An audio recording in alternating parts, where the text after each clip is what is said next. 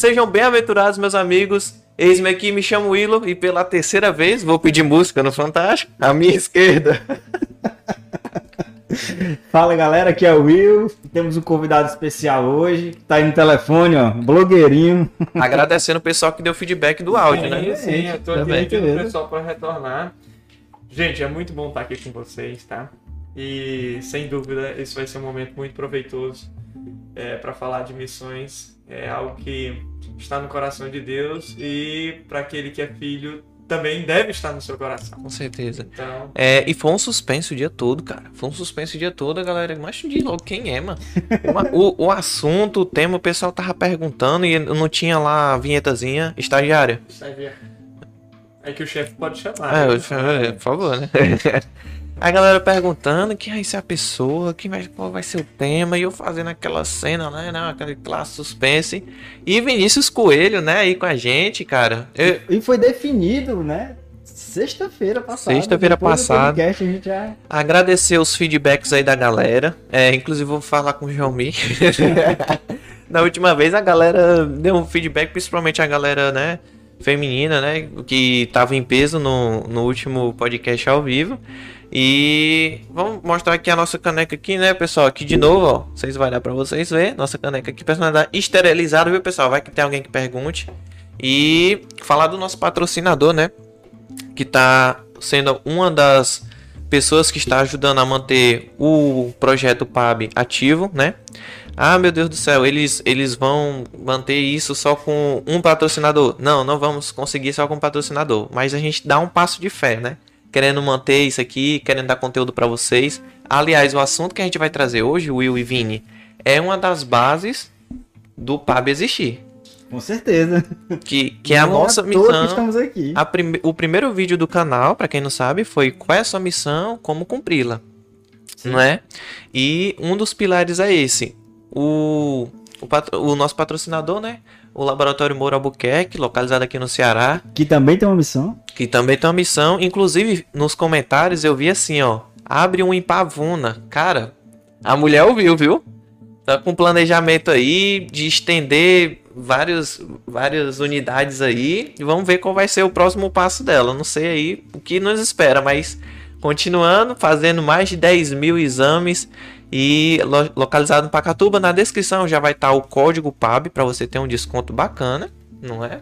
É bom? O Desconto código. É, nosso código. nosso código PAB e telefone, número.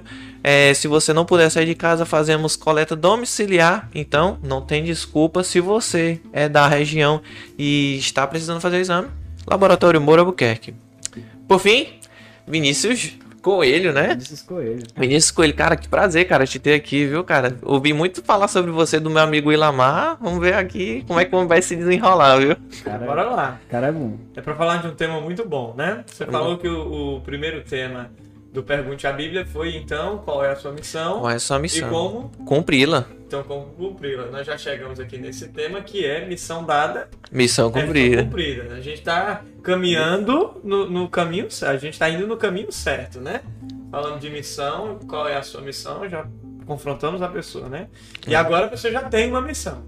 E missão dada É missão é cumprida. missão cumprida. E aí, vamos primeiro saber quem é o né? Vinícius. Cara, vamos. É um ritual, Vinícius, nosso. Desde o primeiro podcast, que na verdade só tinha eu, Will e a Vitória, né?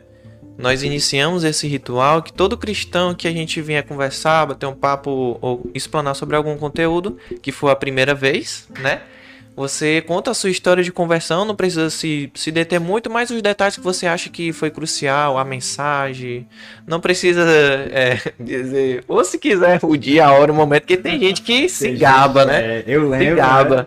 É, eu lembro e foi dia tal e pronto. E seu, o microfone é seu e seja feliz. Então, ambos o Will, né?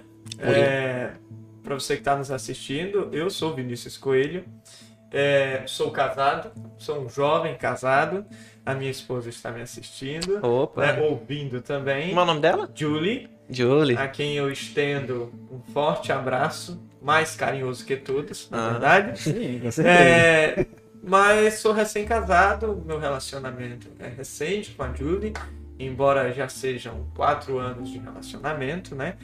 É, a minha história de conversão é, eu já nasci com o prazer da minha mãe já ser convertida ao Senhor. De berço, então, de né? berço, né?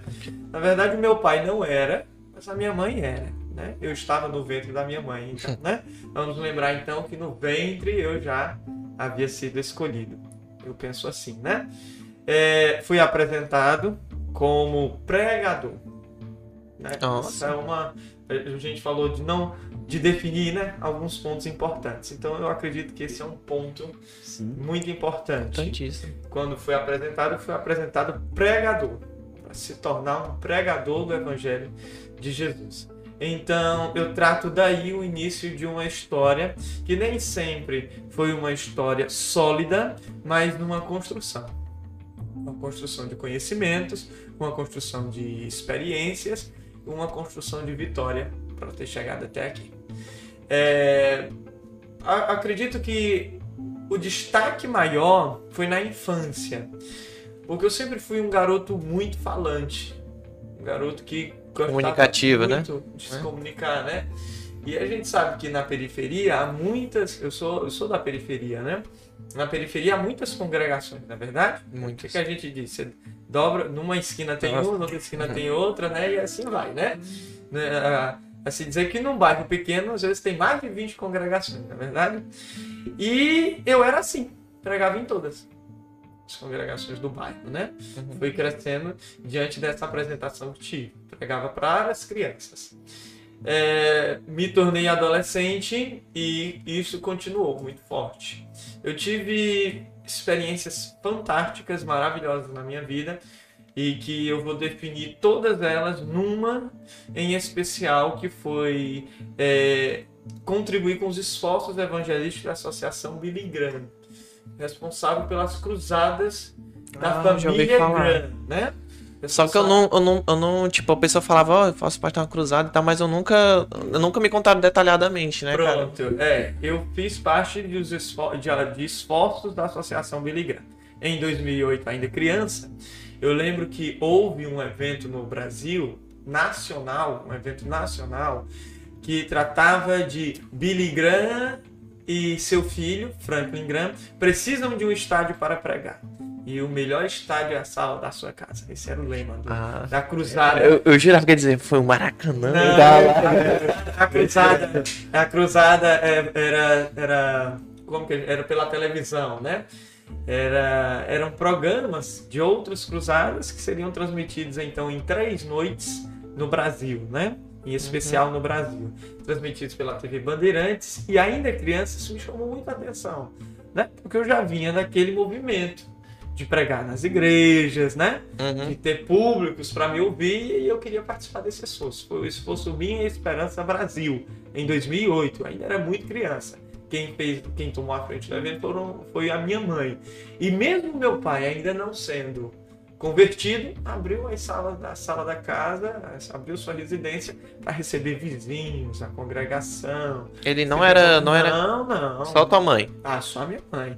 Eu, minha mãe e um, e um irmão meu, né? Meu pai não, mas meu pai sempre foi muito aberto ao evangelho. E nós fizemos três noites maravilhosas. E mais à frente, na minha adolescência, eu tive a oportunidade de participar ativamente de uma cruzada. De fato, de uma cruzada evangelística do filho do, do evangelista Billy Graham. Foi em Fortaleza, em 2015. E aí eu defino também esse, esse momento como um momento muito importante né, na minha história. É, na- minha, na minha história com o Senhor. Porque foi um momento em que eu pude compartilhar de conhecimentos, mas também adquirir conhecimentos, né? E isso foi em 2015, no Arena Castelão, né? Já reformado, majestoso, né? né? pós-Copa, né? E cada noite um, um público mínimo de, de, de 35 mil pessoas, 40 mil pessoas. Isso é um estádio É, razoavelmente lotado, é verdade? Amar? é um jogo de quarta-feira do Né? Fortaleza Eu Ceará. estava recordando com a minha esposa algumas fotografias daquela época. Ela não era minha esposa, nós não namorávamos, eu era bem jovem. Mas já né? tava construindo, né? então, É o que o Anderson disse nos cultos de de é, na verdade, a história de relacionamento é um próximo pergunta de amiga. Eita, longa Mas, história. enfim, é, esse foi um momento muito importante. E como todo jovem, você você eu, eu trato a minha história então até esse ponto uma história brilhante, uma história brilhante.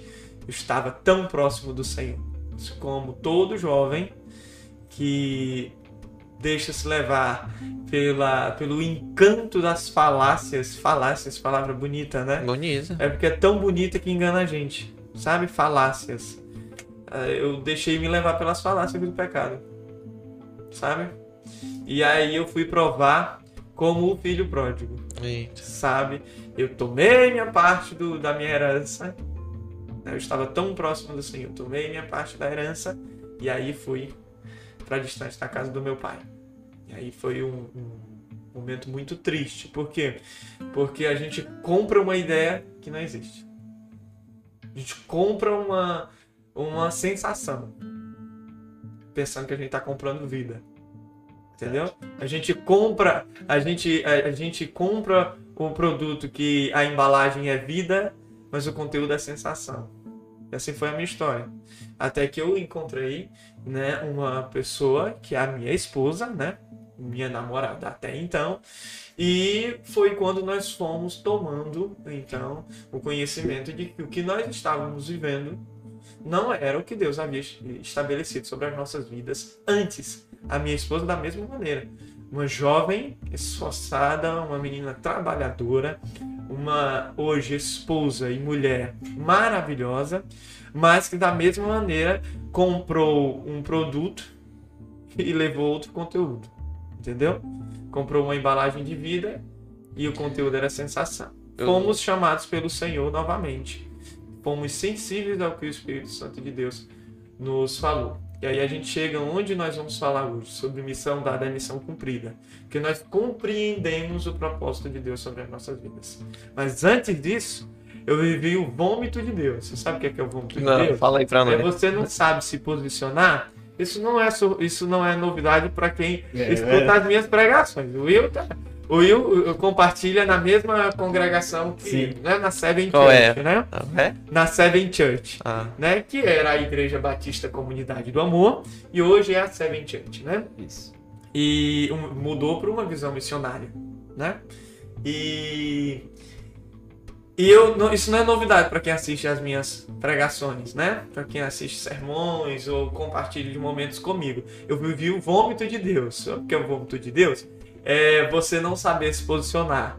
Porque para Deus só tem um, só tem duas coisas, né? Só tem quente e Frio. o, o morno É vomitar, meu filho. vomita, né? O que, é que a palavra de Deus diz? Ele diz que é sim, sim, Não, não. ele não tem meio termo, né? Então a gente não soube se posicionar e a gente não sabia se posicionar no início. Deus pegava e vomitava. Ele vomitava e a gente escorregava. Entendeu? Foi muito. hoje, hoje, hoje pra mim, eu, eu tô rindo, eu tô É. compartilhando disso com felicidade. Mas no início ele é muito É do- sofrido, lembra? O, o, como que o filho pródigo voltou? Nossa, ele voltou querendo ser escravo, cara. Me aceita pelo menos como escravo, né? Então eu voltei dessa maneira. Entendeu?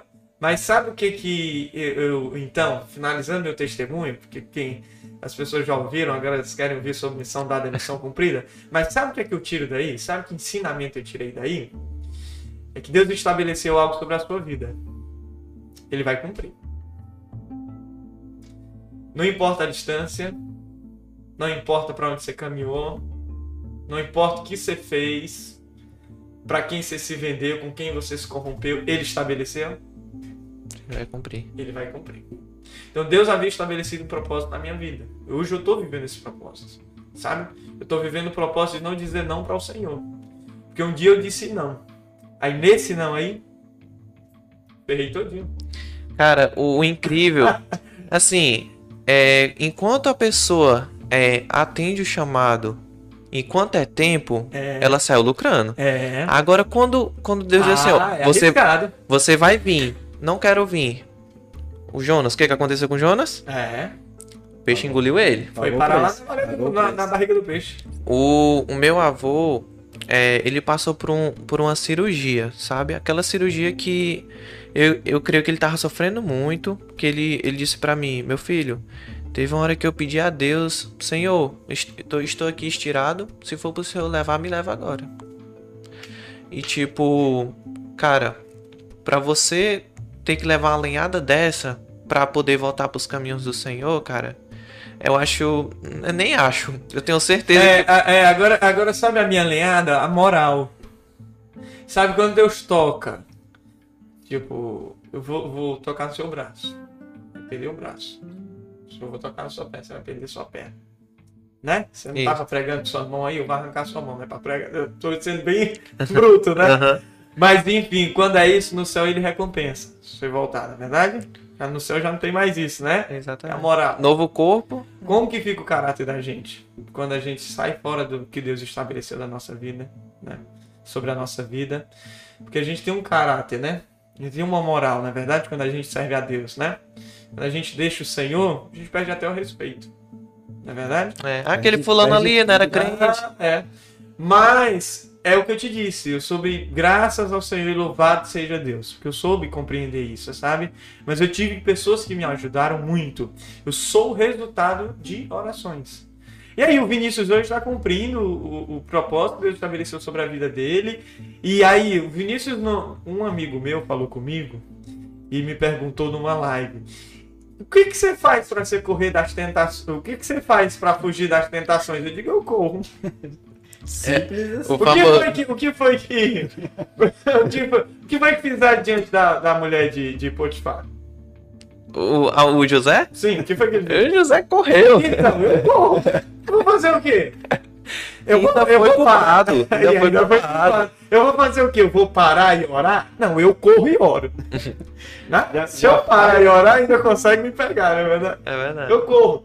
Então louvado seja Deus, porque eu assim, Deus estabeleceu isso sobre a minha vida, eu soube compreender. Não sei qual, não sei qual a, a- a- as circunstâncias da vida de alguém que está nos assistindo. Sim. Mas é- essa é até uma palavra profética sobre a vida de todos que estão nos assistindo. Que se você está no, tá nos assistindo e por algum motivo, por alguma circunstância, houve algo que você foi parar distante da presença de Deus, uma hora Deus vai te puxar.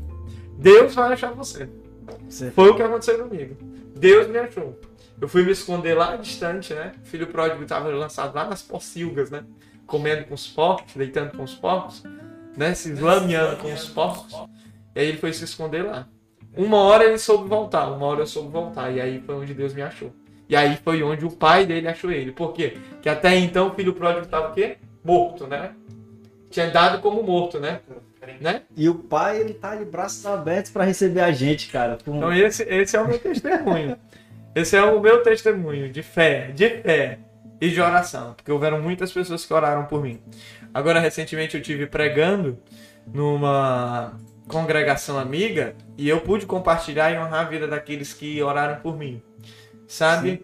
E isso é muito importante. Há sempre alguém que está intercedendo pela sua vida. E todos nós somos resultados de oração. Todos nós. E eu louvo a Deus por aqueles que oram, por aqueles que intercedem, por aqueles que se colocam à disposição para fazer isso pelos outros. Porque todos nós somos resultado de oração. né? E eu não desejo a ninguém viver o vômito de Deus, né? Porque numa desses escorregão aí, você escorrega e quebra a cabeça. É, eu tava escutando o Vinícius ali, trabalhando com a estagiária. É, ele tá é, falando do- no começo que é enganoso, né? O pecado, cara. É. É, o pastor Silvano, eu gosto muito de falar dele. é, esse copo aqui tá, tá com água. Se eu pingasse uma gota aqui de veneno, uma gotinha só, eu beber? Eu já vou até deixar minha. E o pessoal fala assim: ah, pecado desgraçado, pecado não sei o que. Mancho, pecar é bom, mano. é, Pecar é bom. Se não fosse. só não leva pro céu. não é.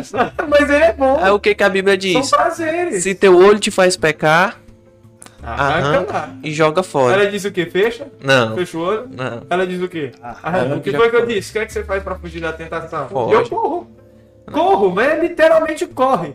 Que tal hora a sua fraqueza é que você não pode tomar bebida alcoólica. Aí. E aí você passa em frente ao bar, você vai passar desfilando? Você tem que correr do bar. É verdade? Você, é impo- você ainda diz, né? É mais, é mais vou pegar aqui pro cearense, né? É mais jogo você, Mas- você entrar no céu cego, então aspas, É, do que com o corpo inteiro no inferno. é, do que vendo tudo no inferno. É, né? ou então vendo tudo queimado lá. E Vinícius, assim, bonita história, cara, viu? Tu e da tua esposa, mas é, quando a gente fala nesses ritual, a gente fala tipo de um, de um tchan. Tipo assim, ó, é, eu não, não quero saber do dia, mas tipo assim, ó, cara, teve uma vez que fulano de tal, quando era pequeno, me falou dessa palavra em específico, ou então eu não lembro, mas eu só lembro que eu disse sim, e foi desse jeito. Ah, tá. É uma igreja próxima à minha casa, porque eu moro com. Eu morava com os meus pais, né? Mas a minha namorada morava em frente à minha casa. Então eu atravessei a rua e agora eu fui morar mais ela, né? E é uma igreja próxima à minha casa, a Igreja Assembleia de Deus Bela Vista, né? Popular no Ceará, né? Uma igreja tradicional. Eu não lembro a pregação. Você, você falou, então. não, eu também é, não lembrei não. eu não lembro a pregação, mas eu lembro quem estava à frente, mas não lembro o nome. Sabe, inclusive é alguém que eu, eu, eu quero, sei lá, um dia encontrar, ter a... Agradecer, né? É, porque Só eu, lembro eu que eu lembro que essa pessoa foi fundamental para muitos, muitos jovenzinhos, crianças, né, que estavam entrando ali na adolescência. Eu lembro que ela fez, ele fez uma oração, pregou, fez uma oração. Foi uma oração que todos deram as mãos juntos e oraram. E eu acredito que não apenas eu, mas muitos outros disseram sim para o Senhor a partir dali. Para então é, fazer um trato, né, um acordo com Deus, né? A minha vida é sua. Foi quando era criança, então. É, né? ainda é criança. né? É, quantos anos? 9, 10 anos? Por aí. Por aí. 9, 10 anos. Eu também, eu também, eu falei no primeiro podcast. Ou entre os 8 e 10 anos de idade. Eu fui na Por mesma aí. laia. Inclusive, no nosso ministério tinha uma ANSI, né? Sei, tu já foi? Porque o Chan mesmo, o meu Chan, Hum. embora eu defini esses momentos importantes antes de abrir, ah, tomar minha parte da minha herança, né? Eu, eu conto assim. Uhum. Antes de tomar minha parte da herança, tem uma história brilhante com esses momentos. Tu é doido. Mas hoje, se eu pudesse então estabelecer um Chan, é Chan que a gente fala, então se eu pudesse estabelecer um Chan, eu estabeleceria quando nós fomos à Seven Church. Que é a Foi o Igreja retorno. Batista Ali foi O retorno. abrir os Foi o olhos. Né? Que foi quando nós passamos, deixamos de viver o vômito de Deus e decidimos nos posicionar, né? Diante do Senhor. E aí foi onde o Senhor alargou as tendas, a minha esposa tem parte fundamental nesse retorno. É, eu não, não, não, sei o que o colega, não lembro o que o colega falou ao certo no, no outro Pergunte a Bíblia. Enfim, mas eu não sei o que ele falou das mulheres, mas enfim, o que, o que eu posso falar da minha esposa e sobre todas as mulheres, sobre todas as mulheres, casado, ser casado, Casado. somos casados. O que, que eu posso falar sobre as mulheres? As mulheres elas têm parte fundamental no posicionamento do homem Sim. fundamental no posicionamento do homem. Ela- é, você vê então que a mulher sábia ela Edifica. edifica. A, a tola Destrói. com o quê? Com as próprias? Não. Ela mesmo destrói. Não é alguém que vem destruir por ela. A mulher tem parte fundamental no posicionamento do homem e da sua família. Quando a mulher se posiciona ao certo, o homem que tem caráter, o homem que tem boa índole, também se posiciona em seguida. E aí toda a família então passa sobre a- a- o domínio de Deus. Foi isso que aconteceu. Eu lembro que a minha esposa foi primeiro a Seven Church, né? Ela se converteu primeiro, sabe dizer também? ela se reconciliou, né? A gente- Ah. a gente- na verdade, todos nós éramos crianças e vivemos esse tempo, né? Que eu te falei lá da infância, né? É, mas ela era de uma igreja batista e eu, eu, eu frequentava a igreja Assembleia de Deus Bela Vista, né? Próximo à minha casa. Mas todos nós nos conhecíamos. Aí eu não posso falar da conversão dela. Eu acho que esse não foi um assunto que nós Não. nunca, nunca conversamos. Voltando em casa, eu vou ter que conversar esse assunto. Mas enfim. Mas na, na reconciliação, para esse posicionamento que nós estamos, para esse propósito que nós estamos vivendo hoje, a minha esposa se reconciliou primeiro. Foi, foi ao encontro do Senhor primeiro, né? E aí eu lembro que ela me convidou para ir para a Igreja Batista Comunidade do Amor, que logo passou a ser Seven Church. E eu relutei a um convite, mas em seguida eu fui. É, e eu lembro que foi logo nessa mudança. Eu quero falar que é, é antes. Por que, que eu tô falando que antes era Igreja Batista Comunidade do Amor e hoje é Seventite? A igreja, ela, ela então passou, adotou um princípio de internacionalização, dado o tempo moderno que nós estamos vivendo, né? Certo. Onde nós fazemos lives, onde nós temos celebrações online, e isso chega a todo o mundo, né? E esse é- essa é a visão missionária da igreja. E Deus seja louvado por isso, né? Então, a minha esposa, logo aí, ela lançou uma palavra profética sobre a minha vida. É aqui que o Senhor vai lhe levantar, é aqui onde ele vai estabelecer o propósito da sua vida, ele vai fazer tudo retornar à tua vida. Aí eu aceitei a palavra profética. Na verdade, eu não aceitei a princípio, porque como eu estava voltando para o Senhor, eu achei que não fosse justo. Entendeu? Filho pródigo, né? Ele queria ser escravo, né? Eu queria aumentar ali. Então, logo eu vi que o Senhor realmente tinha um propósito sobre a minha vida e que algo tinha sido estabelecido. E que logo quando eu retornei, o Senhor alargou as tendas, abriu oportunidades. E aqui estamos nós. Que lindo, cara. É, é, é tipo. É algo, é algo tão maior, eu vou aguardar um próximo convite. É, merece, merece. Que é, eu fico assim, de certa forma, com inveja, né? Porque eu, eu disse a minha história, eu disse, o José Pereira, ele veio pra perto de mim e disse assim: Fiquei sabendo que você quer aceitar Jesus. Quero. Aí eu, eu quero, ele. Você sabe que de um lado é jogar bola. É, ele fala- começou a falar um bocado de coisa e quando ele falou jogar bola, eu já murchei, porque criança quer É, jogar bola, bola, quer jogar bola. E, e eu disse assim, e você? E aí ele terminou e falou, você quer mesmo aceitar Jesus? Isso eu acho que eu não quero. Aí eu, não, pior que eu disse que sim, né? Porque tipo, ia ficar feio, né? Claro. Eu não sei, mas eu- o Espírito Santo me empurrou e disse sim, disse sim, é agora, é agora, é agora, disse sim.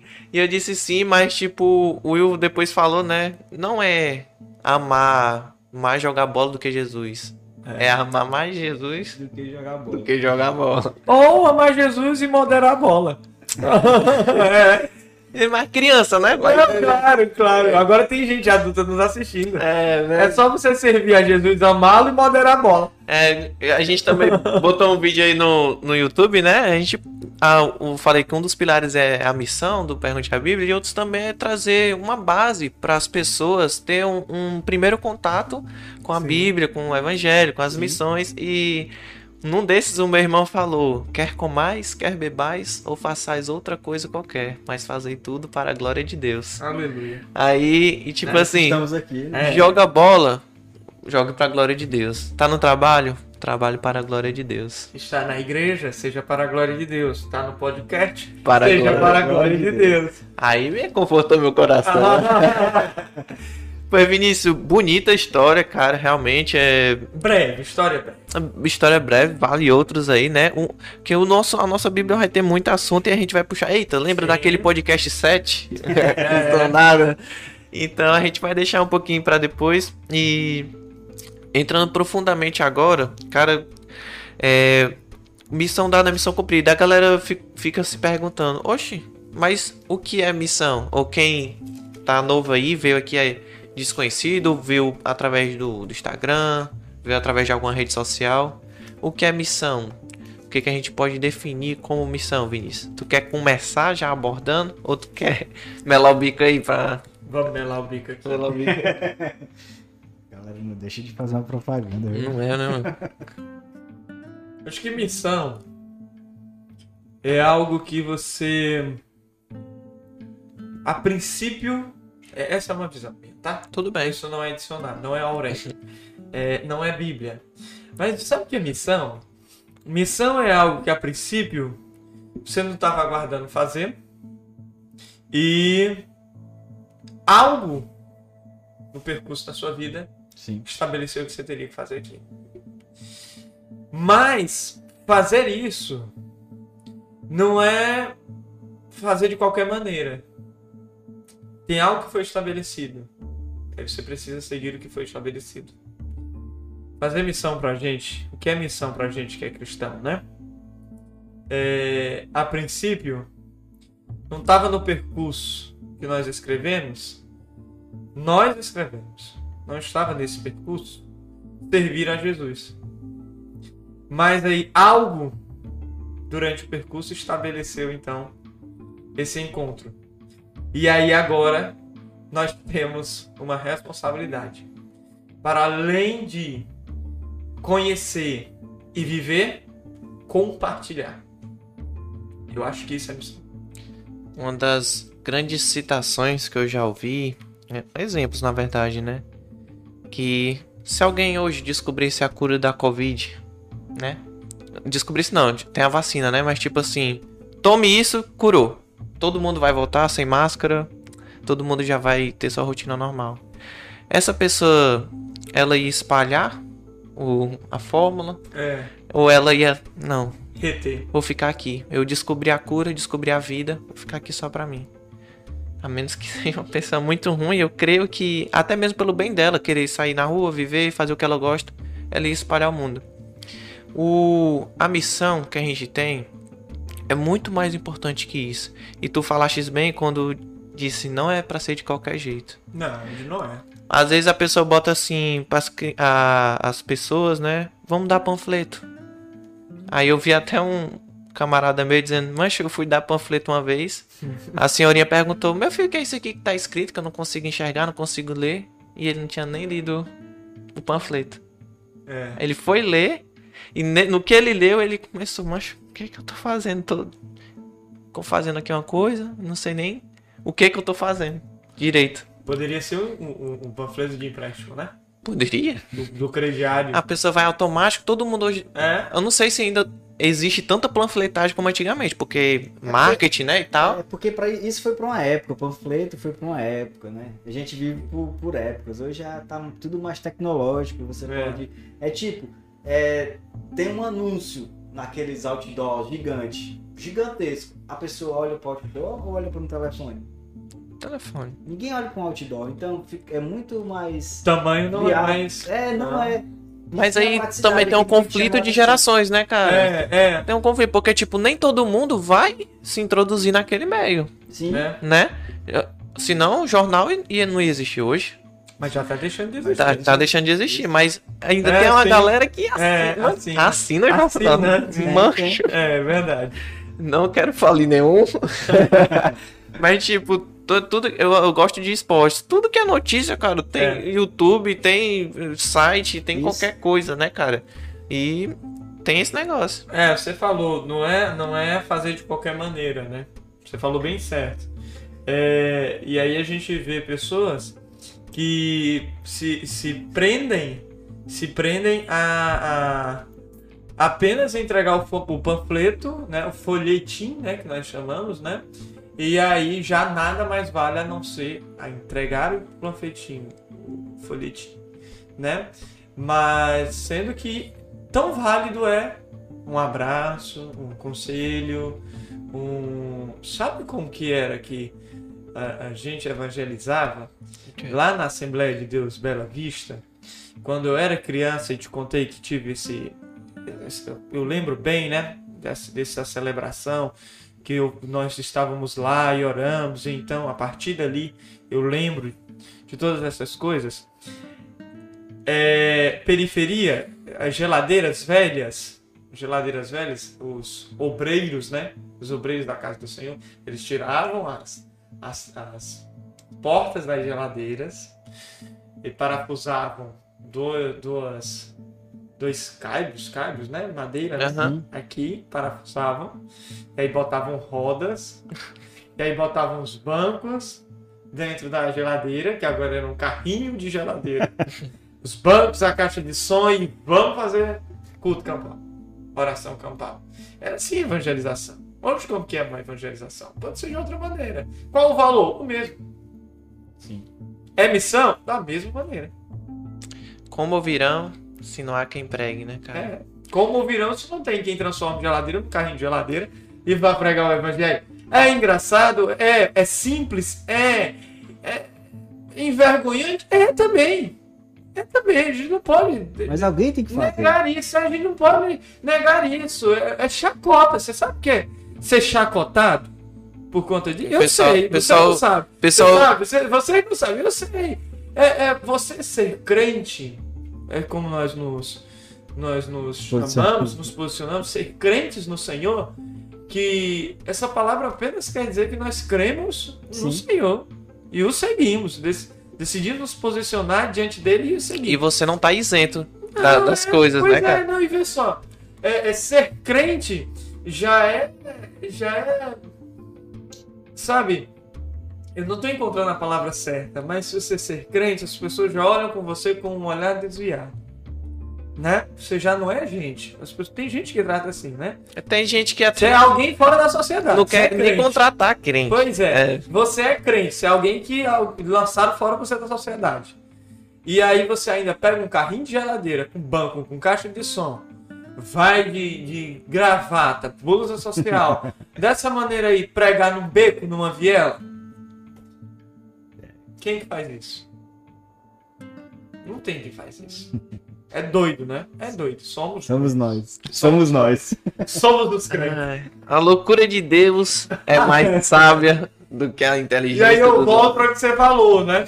Eu sou mais entrar no céu com um carrinho de geladeira e banco a caixa dentro do que com o MW no inferno, né? com o caminhão, o caminhão do diabo no inferno, não é verdade? Enfim, é missão. Os valores são os mesmos. Tão prazeroso, tão valioso é aquele que entra na viela para falar do Senhor, quanto aquele que sobe num, num palco de cruzada e prega para milhares dentro de um estádio. Tão valioso. Nem todos compreendem isso. Por algo chamado vaidade. Mas missão é missão. E missão dada É missão cumprida. O que, o que toca, cara, é, é realmente isso, porque eu falei num podcast atrás também que do de liderança. Que o, eu tava assistindo o Shrek 1. E quando o Shrek se toca, que a Fiona gostava dele, ele que foi imaturo, né, e tal, é, o, ele diz assim: a Fiona vai se casar e não tem como eu chegar lá, porque eu tô aqui no pântano e ela tá no castelo. Aí o burro pega e diz: Onde há vontade, há um jeito. E se você quer pregar, se você quer fazer um podcast, se você quer fazer sua missão, se você quer fazer qualquer outra coisa que diz respeito a Deus, cara, onde há vontade, há um jeito. A gente lembra do Billy Graham. O, o Billy Graham, o maior evangelista do século XX, talvez após os 12 discípulos, aquele que mais avançou no evangelho, alcançando nações, né? Numa pista de aeroporto, né, no Oriente Médio, ele reuniu nos seus dias de cruzada mais de 3 milhões de pessoas. Nossa. Noite. Né? Mas ele e o seu Raimundo lá no interior do Ceará. Né? Da portinha, do que a gente chama de portinha. Você sabe o que é portinha? É uma porta pequena. É, pra gente. Portinha. portinha. Sabe o que é portinha? Eu não sei. É aquela igreja de um vão só, com dois bancos. E aí, o seu Raimundo, que evangelizou o seu vilarejo todo e ganhou todos eles para Jesus. É o mesmo que o Billy Graham, que reuniu 3 milhões numa pista de aeroporto. É o mesmo. É missão. Você compreender isso é louvável. Louvado seja o nome do Senhor por isso. Por aqueles que compreendem. O valor da missão é o mesmo. Eram 12 discípulos. Talvez um fosse mais chegado no Senhor que os outros. Talvez um tivesse a sua confiança para escrever os relatos. Outro talvez é, soubesse lidar melhor com o público daquelas multidões. É, mas missão tem o mesmo valor. Seja Todos um, tinham o mesmo valor. pra todos. E eles eram improváveis. O Senhor chamou. Tornou provável o improvável. Todos tinham o mesmo valor. Você falou de Billy Graham, né? Uma vez chegaram pra ele e perguntaram é, por que, que você não se candidata à presidência dos Estados Unidos? Ele falou, porque eu não quero diminuir, eu sou um mensageiro da palavra de Deus. É, é Cara, forte. uma, uma frase dessa, Uhul. tu imagina É, o cara dizendo viu, né? isso? Deixa eu ver aí. É forte demais, né? Muito, cara. É você. É, é aquilo. Não tá. na- não- Você escreveu servir o Senhor? Você escreveu servir o. Senhor? Você escreveu ir para Jesus e segui-lo? Né? Não era nem a Eu não vontade. escrevi isso. Era nem a Não fui eu que escrevi isso. Foi ele. Não fui eu que estabeleci isso na minha vida. Ele estabeleceu. Você talvez a sua doutrina diga. ah, ah, talvez nós temos muitos de várias doutrinas nos assistindo. né? E talvez a sua dou- dou- doutrina diga algo, a minha diga outra, nós servimos o mesmo Deus, independente de todas estas doutrinas, mas ele estabeleceu todas as coisas. Não fomos nós que escrevemos. Por isso que eu disse missão é algo que surgiu no seu percurso, que foi estabelecido e que mudou então o caminho. E agora você, para além de viver o que foi estabelecido, você vai compartilhar.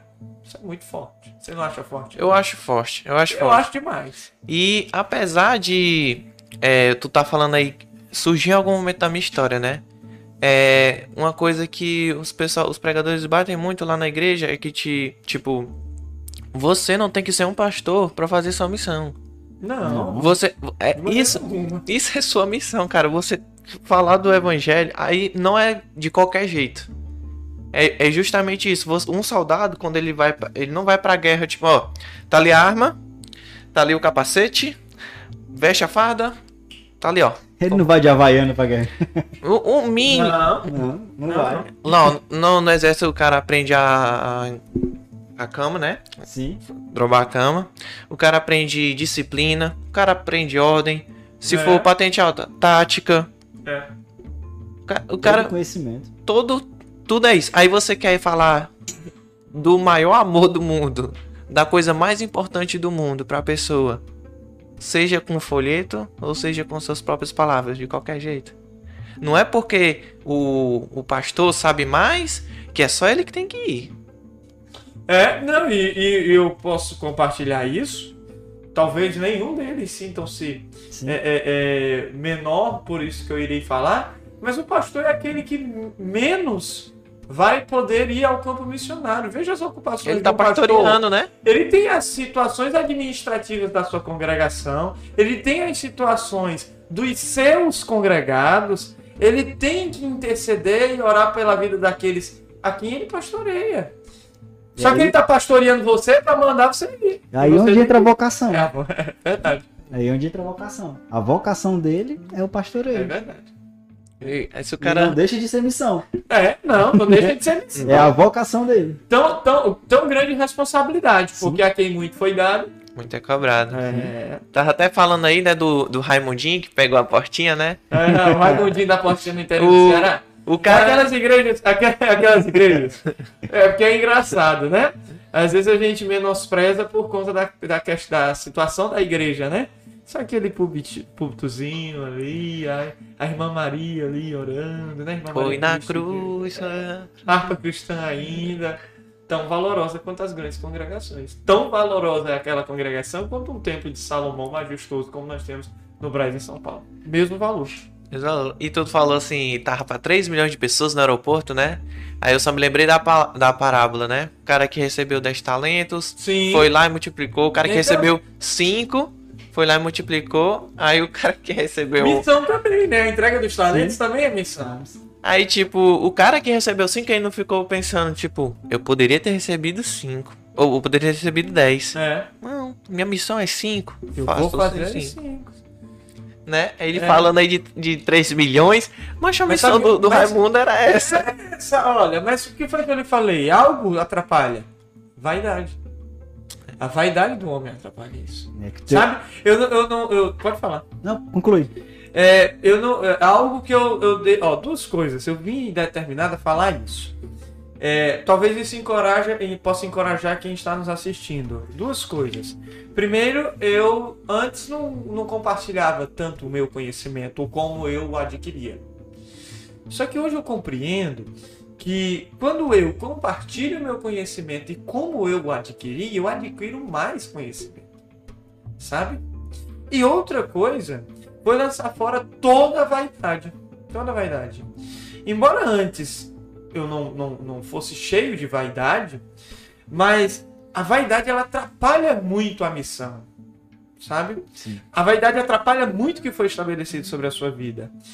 É você partir do, do princípio em que todas as coisas têm o mesmo valor, hoje eu tenho o prazer de interceder, fazer parte de um grupo de intercessores na minha congregação, na Seven Church. Eu ainda chamo congregação, gente, desculpa.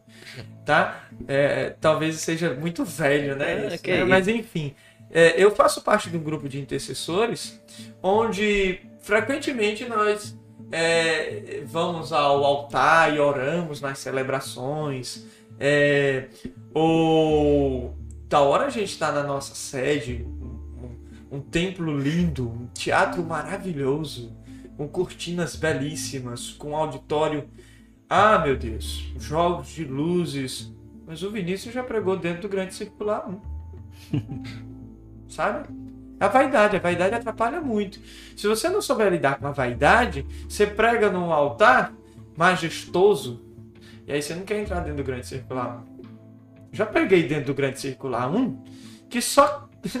Eu, eu só não caía porque tinha o pessoal imprensando. No "Opa." movimento eu não caía, porque tinha o pessoal impressando. Sabe? É, mas se você não souber lidar com a vaidade, a vaidade ela lhe derruba. Foi o que eu disse. O que, que você faz para fugir da tentação? Eu corro da vaidade. Eu não fico parado orando, não. Eu corro e oro. Quem disse que é difícil? Quem é que é fácil, né? É, não é fácil, não. Fácil, não. É difícil, né? Então o valor tem você pregar e orar num lindo altar majestoso, como você pregar e orar dentro do grande circular 1, dentro de um terminal da Parangaba, o maior terminal de ônibus de Fortaleza, quinta maior capital do país, né? É. Você pregar numa feira livre, vão lhe chacotar? Vão. Você, talvez quem tá nos assistindo ia achar assim, não, não vão. Vão, vão te chacotar. Não vão dar nem ouvir. Não vão dar nem ouvidos, sabe? Mas é tão valoroso. Se a gente parar pra pensar, né, a pregação no templo majestoso, cheio de cristãos, né, já todo mundo lá com aquela cabeça que já foi com intuito, já tá lá com aquele intuito de buscar Deus daquela forma, né, é a sua vocação. Mas você pregar no circular, que provavelmente vai É ter, missão. vai ter crente, não vai É ter missão. ninguém. É uma missão. Tu imagina, cara, tu ganhar uma vida no circular, esse cara desce e fica na cabeça dele rodando, É louco, rodando, sabe como rodando. que eu evangelizava no, no grande Cara, circular? é- Nós temos que entrar no tema, pelo amor de Deus. Nós já estamos, né? Já Mas estamos. temos que entrar na fundação do texto base. É. Mas sabe como é que eu, eu- eu evangelizava no, no grande circular 1? Eu, cara, na internet, no YouTube, lá no sul. Ele evangelizava vestido de trapo, né? E trapo que eu digo roupas, né? Velhos. velhas, trapos. E com, com, com alguns saquinhos onde ia serenatas. Talvez esse vídeo todos já devam ter assistido. Sim. Eu achei aquilo tão interessante, eu disse, eu vou fazer aquilo.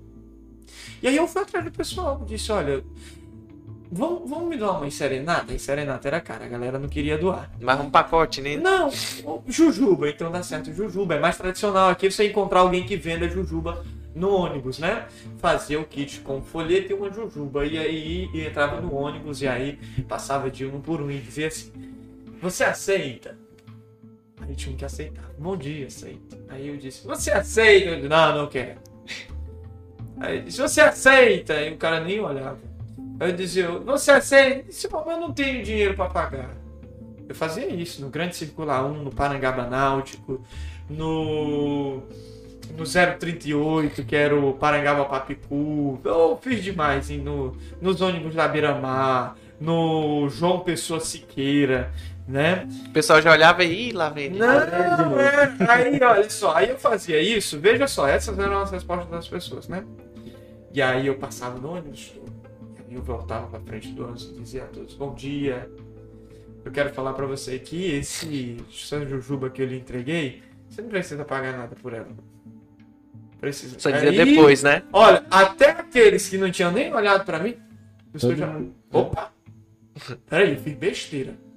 Né? De graça me dá aí. olha, você não precisa pagar não, sabe por quê? Porque eu vim aqui para falar de Jesus. E sabe como é que acontece todos os dias? É que Jesus ele passa na sua vida e ele diz assim: "Você aceita?". Nossa. Aí sabe o que é que umas pessoas eu dizia desse jeito. Tô maluco para voltar a fazer isso. A pandemia não permitiu ainda. Eu tô maluco para voltar a fazer isso. Eu acho o máximo, sabe? Ver a expressão das pessoas A reação, a né? reação delas. E aí, as pessoas, né? Aí eu dizia, e aí Jesus passa ele diz: Você aceita? Aí sabe qual é a resposta das pessoas? Um dizem, eu aceito. Agora tem outros que dizem, não, eu não quero. Tem outros que dizem, eu não tenho dinheiro para pagar o seu amor, não tenho dinheiro para pagar seu sacrifício. Só que eu quero dizer para você, tão gratuito como foi a Jujuba, e essa palavra que eu tô lhe dando, tão gratuito é o amor do Senhor e a salvação. Acho que isso merece uma. Cara, tinha. 10 amém aí nos comentários. Olha, tem umas fotos, eu vou, depois eu mando no nosso grupo, né? Manda aí. Vocês vão ver. Tinha... Ah, meu Deus, chegou a dar vontade de chorar. Eu, inclusive, eu digo assim, eu digo que eu cheguei numa parte da minha vida agora que triste, que tudo que eu vou falar eu choro. E eu me emociono muito. Tinha senhoras que choravam. Tinha gente que ia pro trabalho, ah, desesperançoso demais. As pessoas tinham sofrido em casa. Às vezes mulheres mal amadas pelo marido. Às vezes os filhos em casa passando necessidade. Às vezes você saía para trabalhar, saia sabendo que ia levar um esporro do patrão. Aí às vezes você saiu e você não sabe nem para onde é que vai. Você escuta uma palavra dessa. É Maravilhoso. confortante. Tinha gente que dizia assim, me dá uma jujuba para levar pro meu, pro meu fulano, eu vou dar essa palavra para ele, eu vou levar para ciclano.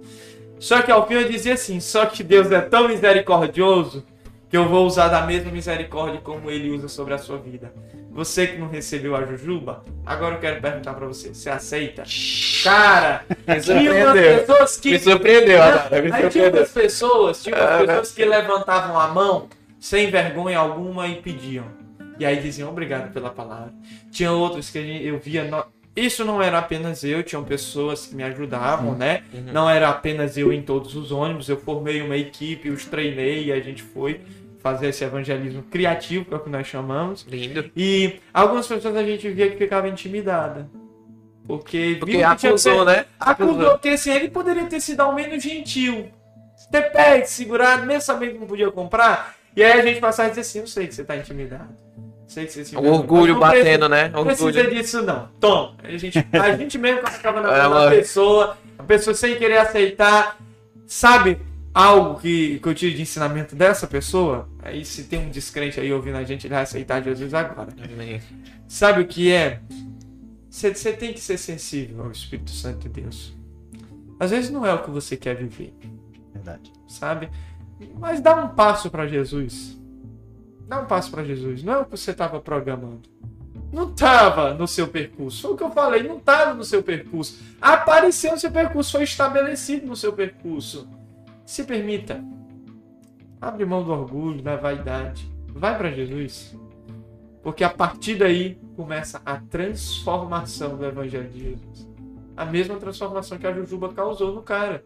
Talvez nos próximos que iam vender, ele não pudesse comprar. Mas agora ele ia ser gentil para ao menos segurar.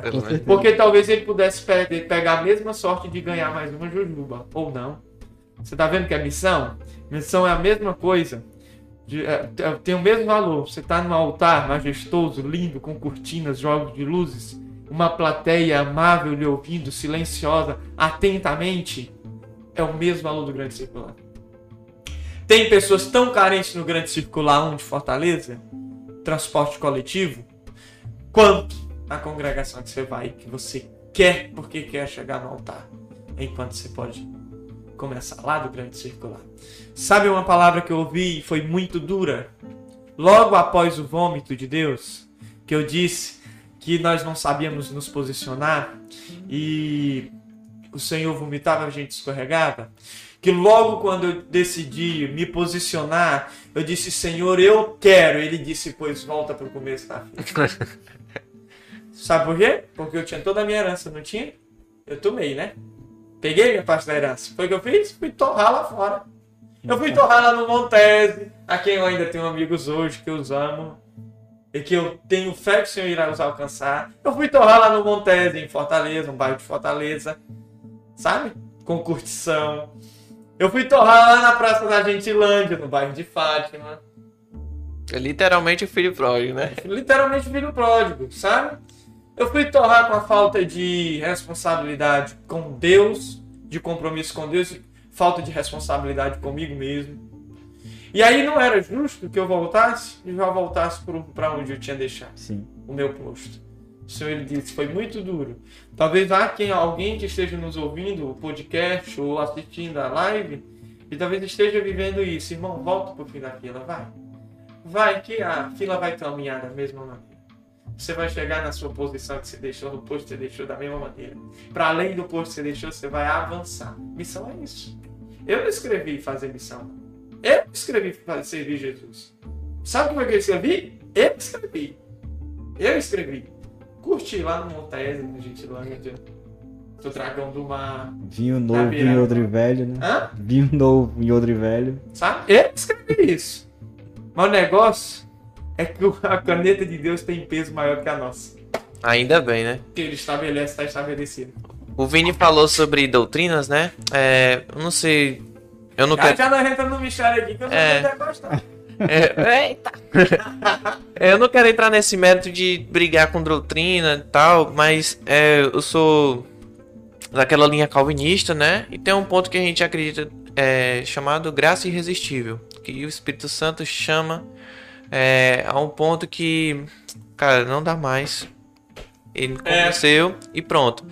E Galera, tipo. final da linha. É, e ele tava falando aí, né? E eu só me tocando aqui. É, independente da crença que você acredite, eu acho que a definição de Deus pra você é um ser onipresente, onipotente, onisciente. Se ele sabe de tudo, o presente, o passado, o futuro, como é que ele não tem poder e autoridade para escrever o que sua vida ia tomar como fim, como meio, como início? É verdade.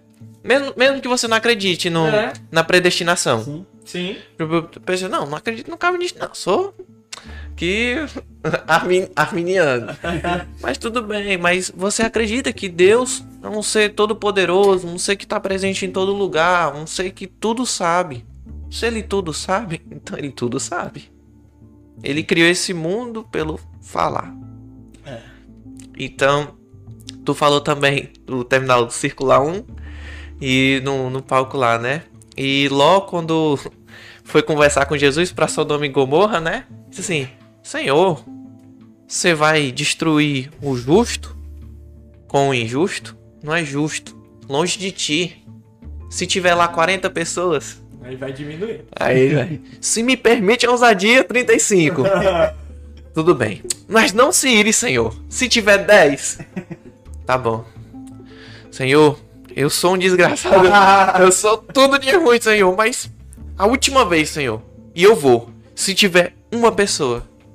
Se lá tiver uma pessoa. Por, Por amor. amor daquela uma pessoa, eu não destruirei. Deixa pra ir, não. É demais, né? E se no, é cir- forte, né? no circular de 50 circular que você passou no dia, às 8 e não sei quanto da noite, chega lá uma pessoa que aceitar a Jujuba e dizer: Era isso que eu precisava. Quem é essa pessoa que eu quero conhecer? Acho me arrepio todinho. Ó, Jesus. Vai valer a pena, cara? É o mesmo valor, né? Altar e grande circular. As 99 ovelhas que ele deixou lá na prisca. Ah, meu irmão, é forte demais. E aí eu falei no meu testemunho, talvez alguém pegou agora, mas eu falei no meu testemunho que, beber que a minha, a minha mãe, eu tive o prazer de a minha mãe já ser evangélica, ter convertido ao Senhor, né, ser crente, né, e aí eu nasci no ventre, né, de fé. E o meu pai não, meu pai não era. Mas aí eu quero compartilhar, porque eu não compartilhei só o meu testemunho, que o meu pai converteu-se ao Senhor, né. E aí você falou de, das 99 ovelhas, né, das 100 ovelhas, É, na verdade eram 100. Era assim. Um era o Vinícius que saiu, né? E aí Jesus foi buscar, né? Mas. E aí eu lembro que um dos louvores que marcaram a conversão do meu pai foi o louvor 104 da harpa cristã, a ovelha perdida. Eu lembro que o meu pai, o, o- a conversão do meu pai veio pela diversidade da Covid, né? E era algo que o Senhor havia estabelecido sobre a vida dele. Ele retornou, está bem, está conosco. Um beijo, pai. E mas veja, eu, quando eu fui orar a primeira vez, e logo após ele foi internado da Covid, quando eu fiz uma oração por ele com a família, que eu fui cantar esse louvor, esse louvor embarcava, cara, esse louvor não sai. É um louvor que nem, talvez nem todos conheçam, mas trata justo da passagem, né? Das 99 e de a uma ovelha, né? E como o pastor a ama, né? deixa as 99 no aprisco e vai atrás lá da uma ovelha. Esse louvor não saiu. Ai, os olhos enchiam d'água. Tentando- voz- Não, não saía, meu Deus, porque o senhor. Era, era uma luta, né? Porque se eu desabasse ali, aí eu era fraco, né? Mas eu lembro que meu pai então foi internado e retornou, e aí eu retornando, nós fomos dar graças ao Senhor pela sua vida. E aí foi quando meu pai converteu-se ao Senhor, o cumprimento de uma promessa de Deus sobre a minha vida. E eu pude cantar então o louvor 104. Peraí, Olha isso, tem. Não, não, não. Olha se tem não. O mistério é grande, deixa eu lhe falar. Olha. Rapaz, ele guardou. Gente, vai saber. Sabe o que é isso? Olha, exclusividade. Olha viu? Eu não falo isso em toda pregação. Bota aí, estagiário, exclusivo aí. Sabe o que é isso? Olha, é sorte que eu vim com a minha de estudo. Essa Bíblia aqui é preparada demais. Inclusive, expulsa demônios. Se não for na Oh, palavra, boy. vai na casa Você sabe o que é isso aqui, ó? Você sabe o que é isso aqui? Não sei se você que está nos assistindo vai ver. Não sei se meu pai está me assistindo ainda, mas a minha família talvez estejam. Tá na minha lista de transmissão. Você sabe o que é isso aqui? Uma passagem de João, capítulo 15. 15. O que, que tem aqui? A videira e os. Não, Olha. quem que é a videira? Quem que é a Jesus, videira? Jesus. E nós somos o quê? Os ramos, né? com certeza. Essa é a minha ideia. Eu tô, eu tô, eu tô, eu tô tentando uh, descobrir a folha que ele deixou rasgada na é, Bíblia. Essa eu não tenho. Essa é a folha que eu não tenho na Bíblia. Eu levo ela anexa, né? Eu tirei João 15 da minha Bíblia. Essa folhinha que meu pai levou pro hospital internado, né, da Covid. Eu não tinha como. Eu, eu tenho uma Bíblia mais fininha, né? Que eu disse pra você, né? Que é pra não espantar novo convertido, né? né? Porque essa aqui espanta novo Que é convertido, né? demônio essa daí. É, expulsa demônio é isso.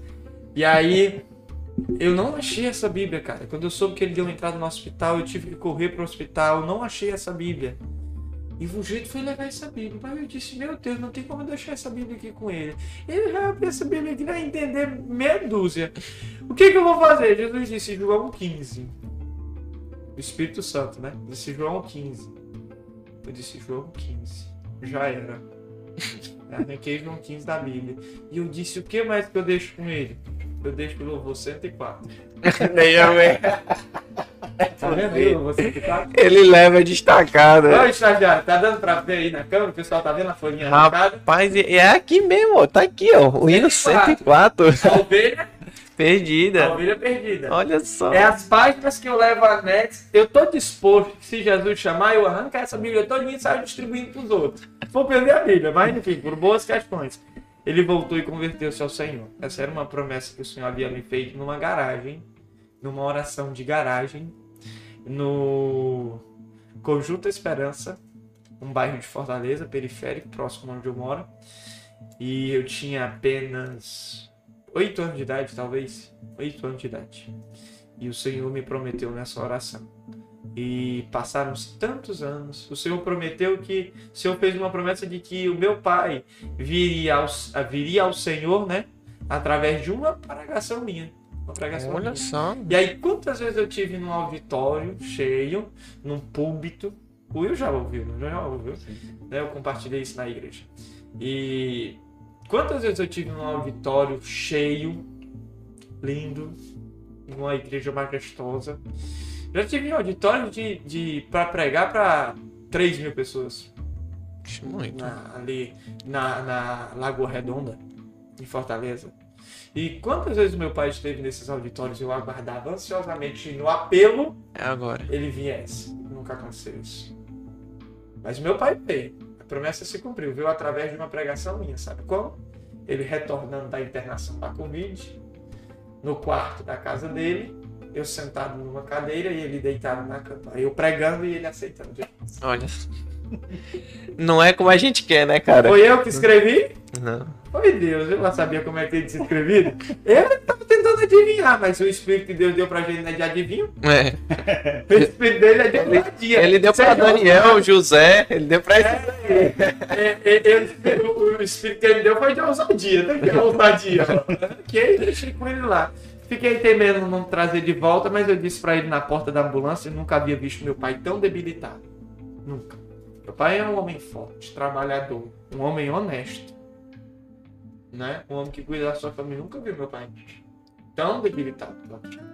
Ele tava na porta da ambulância, eu deixei essa cartinha com ele, a enfermeira subiu, na verdade, e quando ele foi fazer a transferência de hospital, eu encontrei com ele na porta da ambulância e eu compartilhei com ele, né? Que ele retornasse com a folhinha, porque era meu testemunho. Com certeza. E tá aí. Tá aqui. Glória a Deus por isso, né? Rapaz, que história bonita. dada. Se ele tivesse aqui contando essa história, Missão dada. missão Tá cumprida. aqui, a missão dada. Missão cumprida. Tá aqui, voltou a, voltou a prova, né? Se, se tu tivesse que arrancar uma folha da Bíblia, tá queimando a tua casa e, e tu tentou puxar a Bíblia toda e Você, enganchou. você que tá assistindo. É. É. você vai. Qual a, qual a O página? Will vai responder. Coloca- vai, coloca é- é o- Coloca nos é o- comentários. Tem um estagiários. Prova aqui. Estagiário. casa tá pegando fogo, Ah. você tenta salvar as suas coisas, suas coisas, corre pra Bíblia. Eu espero que seja a Bíblia também, uma das coisas, e não o iPhone 12. Ah, é. Se você tá lá correndo pra não "Ixi, me esqueci a Bíblia, mas, mas no celular tem a Bíblia, Willow. Não, mas pega a Não, Bíblia. É a Bíblia, é a Bíblia. Pega a E Bíblia. essa aqui, a tijolão. A ti já expulsa. Se você pudesse salvar uma folha, você tá lá puxando a Bíblia e enganchou num, num farpa e psh, rasgou. Não deu tempo. Qual era a parte que você queria que fosse a, a que você pegou? Will, qual era a tua? Pra mim, João 14. João 14? João 14. Não se turbe o vosso coração. Eu gosto do livro de João porque ele é bastante didático, né, cara? cara, o evangelho dele é Muito bom. pobre, rico. Eu arrancaria. Vou man- lembrar meus tempos de faísca aqui do, do Oance. João 3. Eu jurava que tivesse alguma coisa de romanos, ó. Eu queria Romanos, eu, eu juro que eu queria Romanos. Assim, né? Mas pelo, 14. pelo didático que João é, eu queria muito Romanos. Ver, Se fosse um livro, Romanos. Se Fosse um livro. fosse um livro Romano, mas uma folha. João 3. Ah, Romanos é lindo demais. Uma, é, É uma explica. carta de amor. É. Romanos é uma carta de amor. Se eu já não tivesse arrancado João 15, Ser qual? eu arrancava ao menos o último capítulo de Apocalipse, que é o mais fácil de encontrar, né? Pegando fogo, hein? Mas eu arrancava a última folha da minha Bíblia, a 1489. Dizia assim: a graça do Senhor Jesus seja com todos. Só pra não esquecer disso. Não, Mas eu já arranquei João 15, uma passagem tão linda quanto. literalmente. Literalmente, eu já Literalmente. arranquei, né? Deixa a estagiária aí no final a gente vê qual era a Aí, folha que o já- pessoal. A o Deixa pessoal. aí no comentário. Deixa no comentário aí, ela vai Qual ler. é a folha que você ia arrancar? Eu, eu já não, dei a minha aqui. Até porque no incêndio eu acho que ia ser difícil correr com essa minha Bíblia toda. Só dava pra arrancar uma folha mesmo. É pesado com a mão, não é não? É pesado. É. E a estagiária arrancava qual? E aí? Ela vai falar que nós divulga aqui pra eles. E aí, estagiário? Arrancaria qual? É, Salmo 1. Ah, bom, bom. Bem-aventurado. Ó, Bem-aventurado. a, a introdução do Flávio. É. Sejam bem-aventurados. Show de bola. E. mãe aqui do nosso convidado. Ah, ela tá aí? 23, tá? Salmo 23, deixa eu ver. ó, como era o nome da tua mãe? Lucilene. Lucilene, Salmo 23. Senhora Lucilene. Um Salmo abraço. 23, um abraço. Abraço. É, o Vinícius tava se coçando pra começar aí a parte dele, porque o assunto tava tão bom, né, verdade, A cara? gente já entrou no assunto. É, É, é, tudo é um assunto. É, é que é tudo um tudo assunto. é assunto, a gente só tem um texto base. É, Você, você então pôs o, o tema como missão dada e É, missão, missão cumprida. A gente também poderia falar de um exército de improváveis, né? Isso. Ou alistados para o serviço real, né? Missão é isso, né? Missão é um serviço. A missão que Deus nos, nos deu é uma missão real. Nós estamos falando, ah, o assunto é sério. é sério. Não é brincadeira, não.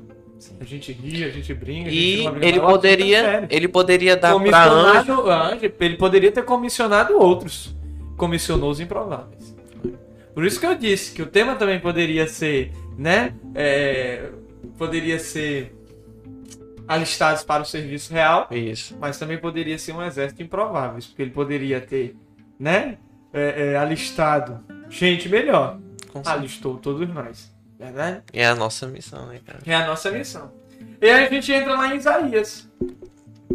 Um improvável. A gente, Isaías era um improvável. A gente entra em Isaías, um cara que tem a história dividida em momentos importantíssimos no seu chamado. A gente entra em Isaías capítulo 6, se você que está nos acompanhando, abra sua Bíblia em Isaías capítulo Inclusive, 6, Vou tirar aqui. né? e aí você vai ver importantes situações. Você vai ver que o chamado de Isaías surge através de uma revelação. Isaías capítulo 6, verso 1, 2, 3 e 4, trata da revelação que trouxe Isaías para a missão, né? Você vai ver que havia um reinado. Esse reinado era sobre um povo totalmente, um povo totalmente lançado fora da presença do Senhor, aqueles que aborreciam o Senhor por não cumprir os seus mandamentos. Você vê que Isaías estava entre esse povo. Você vê que Isaías era um improvável. Você vai ver que o chamado de Isaías começa no, no capítulo 6, aborda que começa através dessa revelação, né? Uhum. O cara que viu um trono sublime, viu serafins, inclusive serafins você só encontra na Bíblia. Literaturas posteriores vão falar de serafins, mas a origem do serafim trata na Bíblia. E aí o cara que viu uma visão majestosa e iniciou o seu chamado a partir daí. Um cara improvável. O, ve- o- o- o verso 5 vai falar que Isaías tinha os lábios impuros. Isaías era um, nós, como que a gente pode falar? Nós éramos Isaías. Uhum. Isaías era, era nós, não sei. Mas vice-versa. nós estávamos no mesmo pare que Isaías, não é verdade? Isaías, um cara de lábios impuros, no meio de um povo impuro, Puro. mas um cara que teve um chamado através de uma revelação. Você vê que Isaías ele vai se atemorizar diante do chamado, porque naquela época ninguém via o Senhor, não é verdade? Isso. Ninguém via o Senhor. A presença do Senhor era restrita, né? Não é verdade? Sim. A presença do Senhor era restrita. Mas Isaías viu o Senhor. Verso 5 vai, vai, vai dizer que Isaías fala assim: Ai meu Deus! Vou eu morrer." Ai de mim agora, eu tô perdido. Eu vi, por quê? Porque todos aqueles que viam o Senhor, vejam só, ainda assim, aqueles que se guardavam para o Senhor se o vissem, Caixa. caixa. Caixa em Bela Preta. Imagina aqueles que não serviam o Senhor. E é lábios impuros. Lábios impuros. É, Mois- Em Moisés, quando Moisés vai falar que Deus clama para ouvir o povo e Deus mostra respingos da glória, ele falando, e o povo não, não, não, não, deixa só, deixa só Moisés, deixa só Moisés, não, não aguenta não. É, Não, deixa só ele, não, já vi demais. Não, não, não, não aguento. Mas você vê o chamado, o chamado, ele, ele, o chamado de Isaías, ele nos mostra uma coisa. Mostra que mesmo você sendo improvável, tem algo estabelecido sobre a sua vida. E Deus vai cumprir. Talvez você esteja lançado entre um povo, talvez você esteja lançado entre um povo onde os lábios são impuros. Talvez você esteja lançado no, no Brasil, rodeado de políticos corruptos de uma sociedade que se corrompe facilmente pelo que lhe oferece, embora seja um país próspero. Mas, e talvez você tenha parte nessa sociedade, seja da mesma maneira como os outros, Deus estabeleceu uma coisa na sua vida, Deus estabeleceu algo na sua vida, Ele vai lhe chamar, Ele vai lhe achar. Ele achou Isaías. E se mostrou a Isaías, e mostrou a sua glória a Isaías, e marcou o chamado de Isaías através disso, dessa revelação. Você vai ver então que Isaías ele temeu, né? Ele disse: Ai de mim, estou perdido, né? Uhum. Mas, veja só, lá no verso 6, né?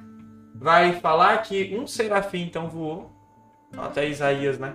E aí marcou a transformação de Isaías. Lembra da Jujuba que eu falei, Uhum. né? Deixa o ego de lado, deixa o orgulho de lado. Eu sei que você vaidade. quer, eu sei. Eu sei que você quer quer. Aceita. É só uma jujuba. Aceita a jujuba. A partir daí, transformação no chamado de Isaías, né? Você vê que uma brasa, né? Saindo do altar de cima, tocou os lábios de Isaías, purificou. Veja, há muitas pessoas que mesmo tendo um encontro desses com o Senhor, mesmo uma brasa do altar de Deus, tocando seus lábios e o purificando, ainda há quem quem dê pra trás, sabe? O que, que você fazia Quando o se quê? você tivesse numa situação como essa? Você viu os céus se abrindo, Só. um altar, um altar sem altura, porque era um altar majestoso, serafins, olha, esses serafins aqui, eles tinham seis asas, né? É, Então duas Cobriu. voava, isso. duas cobriu o rosto, duas cobriu os Pés. pés. O que, é que você via se você fizesse, visse... O que é que você fazia se você visse um serafim desse? É, é, é espanto puro. Você Eu corria. corria também, eu Pra- sei correr. Pra, é porque o, o medo de algumas pessoas paralisa É. e outras pessoas né, conseguem É. agir, conseguem, né? Mas eu creio que eu ia paralisar, porque eu vindo do mundo que. É, O que eu, eu acredito no que eu vejo. Sim. Aqui, ó. Copo. É um copo, tô pegando no copo. A partir do momento que eu tenho uma visão, que eu vejo isso, uma coisa que eu nunca vi na minha vida, um altar sublime desse. O que, É. que eu vou fazer? O que, que eu tô vivendo? Mas tô lascado. É, é, foi Isaías. Tô perdido. Ai de mim. Foi o que ele disse. Foi o que aconteceu. Agora, o que, é que você faria se você visse uma brasa saindo do altar do Senhor? Mas veja, era brasa mesmo. Capítulo 6 de Isaías vai falar que, ó, ó, veja só, a brasa foi tirada do altar, verso 6, com uma tenaz. Veja só, era brasa. Não era, não era, não era gelo seco, não. O que não, o era, pessoal. não era fogo frio, né? Tem um fogo frio que o pessoal chama, né? É, e ele Não era fogo frio, não. Era quente. Era quente, tirado com uma tenaz. Olha, o Serafim não botou a mão lá, não. Botou as asas pra tirar. Ele tirou com tenaz. O que, que você fazia? Cara, Se não você... faço a menor ideia, cara. Não faço a menor ideia. É, Menor ideia. Eu, é eu né? sou, eu sou dos que É paralisavam. não é? É, O que eu É acho. eu- É, eu sou Assim também. O, teve um. O Jalmi comentou no podcast que a gente fez de Onde Nós Escondemos os Dinossauros, né? Teve um comentário que eu vi no Instagram do Jalmi que falou assim: é, Em qual escola judaica vocês estudaram? Qual. Não sei o que. Falou um bocado de gírias, né? Que o cara era realmente do, do movimento Sim. Israel fala, come- começou a falar um bocado de palavras, né? Linguajar do, do coisa, né? Vocês estão falando de teoria, estão falando, é, falando sobre o Antigo Testamento, qual é a escola, não sei o que que vocês estudaram, e falou os nomes judaicos lá e eu. Caraca, eu, eu não tô com raiva desse cara. Ele, ele tá certo, mas tipo assim. Eu tenho que saber aramaico, judaico pra espalhar o evangelho Não. pra. Eu tenho que saber. o- Tá em português, eu tenho que saber o português, Eu vou- menos ler, né? Eu vou olhar aqui, ó. É uma brasa viva. Será que é brasa viva mesmo, rapaz? Será que é literalmente uma brasa viva? Vou aqui no- nos históricos judaicos, aramaicos. Eu não tô julgando o pessoal que gosta de estudar, tipo, veracidade 100%, que eu acho legal você levar, porque tem algumas traduções e traduções, né? É. Mas, tipo, tem coisas que são literalmente aquilo. É. É, li- é brasa viva mesmo. Ei, a brasa purificou os lábios de Isaías. Era brasa, não era? É forte, não é? É forte. Você já pensou uma bituca de cigarro nos seus lábios? Deve arder pra caramba. Uma brasa. Eu sei o que, que ela fez. Purificou os lábios de Isaías. Qual foi o preço? né? Pode ter sido espiritual, É, como eu imagino que tenha sido. Eu não penso que era um altar fumegante. que eles. Não. Vou marcar você aqui agora. Não, não, não. Espiritual, mas é forte. É muito forte. Você vê que isso marca. Sabe de uma coisa? Deus estabeleceu algo sobre a sua vida. Ele vai cumprir. Se os seus lábios são impuros, são impuros, ele purifica. Se são as mãos, os pés, também purifica. Mas ele estabeleceu, ele vai cumprir. O Senhor encontra uma maneira de cumprir os propósitos que ele estabelece sobre as nossas vidas. E ele se responsabiliza pelo processo. Deus se responsabiliza.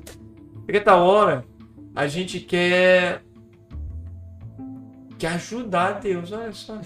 Ousadia demais. né? É Mu- muito muitas, ousadia. muitas vezes. Aí eu acho que já partiu um pouco mais do espírito de ousadia que ele deu pra ele. É muita ousadia, né? Foi Querer ajudar Deus. Não, não é uma brasa, não. Ou então dizer, não, Senhor, quem sou eu? Meus lábios são impuros. Eu estou no meio de impuros. Isaías, talvez, tenha querido expressar esse pensamento. Eu sou impuro, estou no meio de impuros. Mas sabe o que é que acontece lá no verso 8? Depois de ter os lábios purificados, logo purificados, ele ouviu a voz do Senhor. E o Senhor dizia assim: A quem enviarei? E quem há de ir por nós? Não é que eles iriam juntos, não. Uhum. É quem há de ir por nós. Eles iriam juntos? Talvez, intercessão de Deus Pai, olhando sobre todos eles ali, né? Sobre Isaías ali, a segurança celestial. Mas Isaías era quem deveria ir, né? Mas quem era que iria? Sabe o que, é que a gente faz? A gente diz, eu não. Essa missão aí, tá pra mim não. Era até compreensível. Porque a palavra de Deus vai falar lá, mais a fim do capítulo 6, já chegando ao fim, pra gente concluir esse raciocínio sobre Isaías, vai falar de que esse povo aqui estava perdido. Esse povo aqui, eles, esse povo aqui, Isaías ia ter que fazer assim, ó, ia ter que fechar os olhos deles, tapar os ouvidos, fechar a boca, porque eles já não enxergavam mais com os olhos, nem ouviam mais com os ouvidos, e não conseguiam mais expressar com a boca. De alguma maneira, Isaías ia ter que agir com que o Espírito de Deus agisse na vida deles. Então, a, a situação aqui era complicada, não é? Talvez seja semelhante ao que a gente está vivendo hoje. Você consegue Sim. encontrar um, um- algo que assemelha a situação de hoje? Algumas coisas. né? algumas coisas, né? Assemelha hoje, né? As pessoas, elas estão tão difíceis quanto nesse tempo de Isaías. Mas aí o- ele ouviu a voz do Senhor. O que foi que Isaías disse? Isaías disse: Eu não. Não dá pra mim. Isaías poderia ter dito: Será que purificou mesmo? meu irmão? Vamos conferir aqui, né? Vou conferir aqui. Vamos soltar aqui uma palavra. Será que deu certo esse processo? Eu acho que eu ainda não estou purificado. Isaías não disse isso. Isaías disse o quê? Mesmo aqui. Eis-me aqui. Envia-me A mim. a mim. Ele estava preparado? Ele sabia hermenêutica? Será Ele sabia grego? Não, Será? Será que Será que ele ele sabia? Deixando bem, deixando bem claro que sempre deve ter alguém que, tipo assim, ah, mas quer dizer que vocês não querem que a gente aprenda hermenêutica. Ah, Não. É, Gente, não leve ao extremo, mas pessoal. é porque não Por se favor. trata só disso. É, não se trata só disso, pessoal. O que se trata é que ele respondeu ao chamado que foi feito. Missão Essa é-. É missão cumprida. Meu irmão, Você vai se capacitar, mas você responde, cara, o chamado. Diga assim, ó, a missão é essa. Você quer fazer? Sim. Então vamos aqui pro plano. é. Muitos são chamados, mas poucos respondem ao chamado. Ah, você chegou no negócio certo. É bom, né? Olha, Deus se responsabiliza pelo que ele estabeleceu. Mas você precisa É um passo de fé. dar um passo de fé. Dar um passo de fé. É um passo de fé. É, você precisa ir, meu amigo. Tudo é movido pela fé. Tudo é movido pela fé. Olha, Foi É. piada interna, viu, pessoal? É, foi piada interna, porque. olha, você precisa dar um passo de fé. Foi o que Isaías fez. Isaías fez. Talvez ele não estivesse preparado. Talvez ele não sabia a complexidade do que aconteceria. Hoje nós tratamos como livro, né? Talvez ele não soubesse o que ia acontecer lá até o final do livro, né? Que é que a gente lê, né? Talvez ele não saiba o que, que ia acontecer depois. Eu tenho certeza que ele não sabia, viu? O que, que ia acontecer depois. Isaías não sabia. Mas ele disse: Eu vou. Quem me chamou foi ele. Ele se revelou a mim. A brasa veio do altar dele. Ele tá dizendo que me purificou. Eu tô purificado. Eu vou. Mete o louco e vai, meu irmão. Deus te chamou. Vai. Esse é o projeto aqui. Pode ser muito simples, sabe? Pode ter começado doando seu quarto e comprando mais do que a sua situação lhe permitia. Você mesmo, você, sua esposa, pintando. Todo carinho. Isso é tão simples. Isso foi estabelecido por Deus, não foi? eu costumo dizer uma coisa. Crente não tem emoção. Crente tem o Espírito Santo de Deus. Ele sentiu de duas uma. Se ele sentiu e é certo, tem base, é o Espírito Santo. Ele sentiu, não tem fundamento, rapaz, o cheiro não é bom não. Tá, O crente só tem esses dois. O crente não tem emoção. Você sentiu, meu irmão? Esse é o propósito de Deus sobre a sua vida. Ele estabeleceu, ele se responsabiliza. Sábio é aquele que compreende missão dada é missão cumprida, porque tem quem dá para trás, é o covarde. Sabe de uma coisa? O covarde não entra no céu. Posso ser covarde? Pode, irmão. Você só não pode entrar no céu. ah, mas é porque tem os riscos. Você já leu Isaías? Eu amo o livro de Isaías. Isaías correu riscos. E ele morreu, sabia? É, É isso que eu ia ele dizer. não foi tomado em carruagem de fogo, não. Isaías não foi tomado em carruagem de fogo. Isaías não caminhou com Deus como Enoque. Transladaram. Não. Ele morreu. Houveram riscos durante a missão dada a Isaías. Mas ele cumpriu. Ele cumpriu.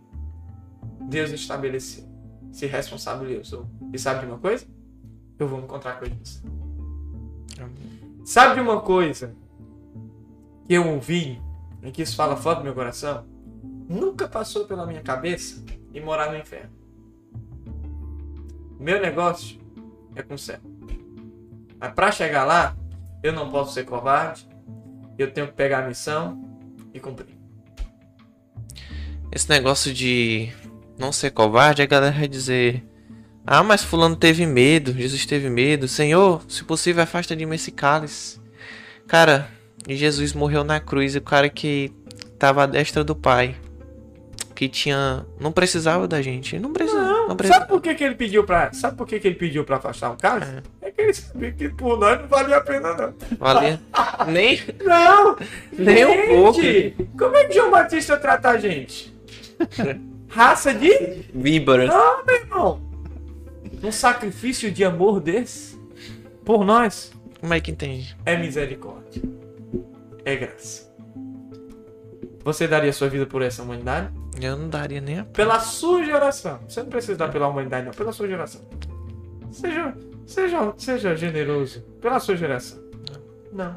Você? Eu também não. Ele deu por todos.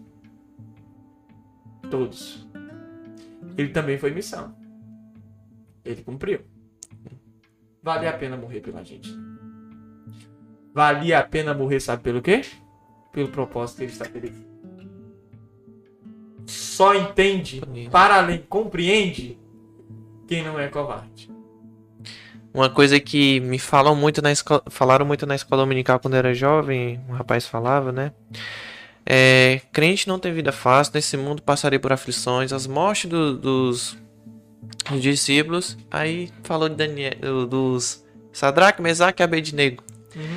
Deus livrou eles na fornalha e não da fornalha. É, boa, né? É, e é forte, não é? Você chegar ali, ó, ó, você vai morrer porque você serviu a Deus. Você não. Se você não se abaixou quando ouviu o som da, da flauta do tímpano, do, do, do sapífero, do. Você não fez. Então você vai pra fornalha. Acende 10 vezes mais aí a fornalha. É. Aí o cara. Mancho, eu não consigo. Eu não consigo. A, A perseverança desses caras de ter um sangue frio, uma fé tão grande. fé, um passo de. Fé. E a fornalha lá, e meu amigo, ao ponto de quem tava perto já sentia, né? É. Quem tava perto já tava sentindo. Mais, Dez vezes. Uma fornalha. Você já, você já foi em é, é, casa de oleiro? Não, fui não. Você já passou em rodovia, mas você já viu em rodovia. Eu, eu, Você passa em casa de oleiro que faz tijolos, É. telhas, né? Você vê ali, é uma, ali aquelas torres né, de fornalha, né? Que ele vai Uhum. preparar o tijolo e tal. Ali pra ele é horrível. Pra ele que tá trabalhando ali. As pessoas emagrecem, o calor emagrece aquelas pessoas, né? O trabalho delas é difícil. Imagina 10. Entrar e dez Dez vezes vezes mais. Mancho, se Deus não tivesse salvo eles, ainda assim eles iriam. Sim. Iria. Quantos não foram? Quantos não foram? Então, E independente de Deus salvar ou não salvar, independente de você passar ou não dificuldade, de você começar difícil, o meio de ser difícil e o fim também ser difícil, nem tudo com Deus necessita para o mundo ter um final feliz. Nem... Transladado. É. Eu costumava dizer, Senhor, não chega até eu me casar? Eu tenho que casar. A minha esposa chegou alguns, alguns dias e disse assim: Eu queria tanto ver meu filho. A minha avó, eu Meu queria, neto. eu queria ver meu neto. Aí teve o neto. Agora, agora eu quero ver meu bisneto. É. Rapaz, tá vendo? É, Jesus já atendeu uma oração dela, talvez até Ixi, ué. Ancião quando ora, meu filho, o negócio é sério. O negócio é pesado, mas tipo, a gente querendo que Deus não volte por, pra coisas, Ah, né? Seculares estão. Não é, mas. Quem. Sabe por que, que eu disse que poderia. Sabe por que, que eu disse que poderia ser alistados para o serviço real? Porque Isaías encontrou-se com Deus através dessa visão majestosa. E aqui era uma visão real.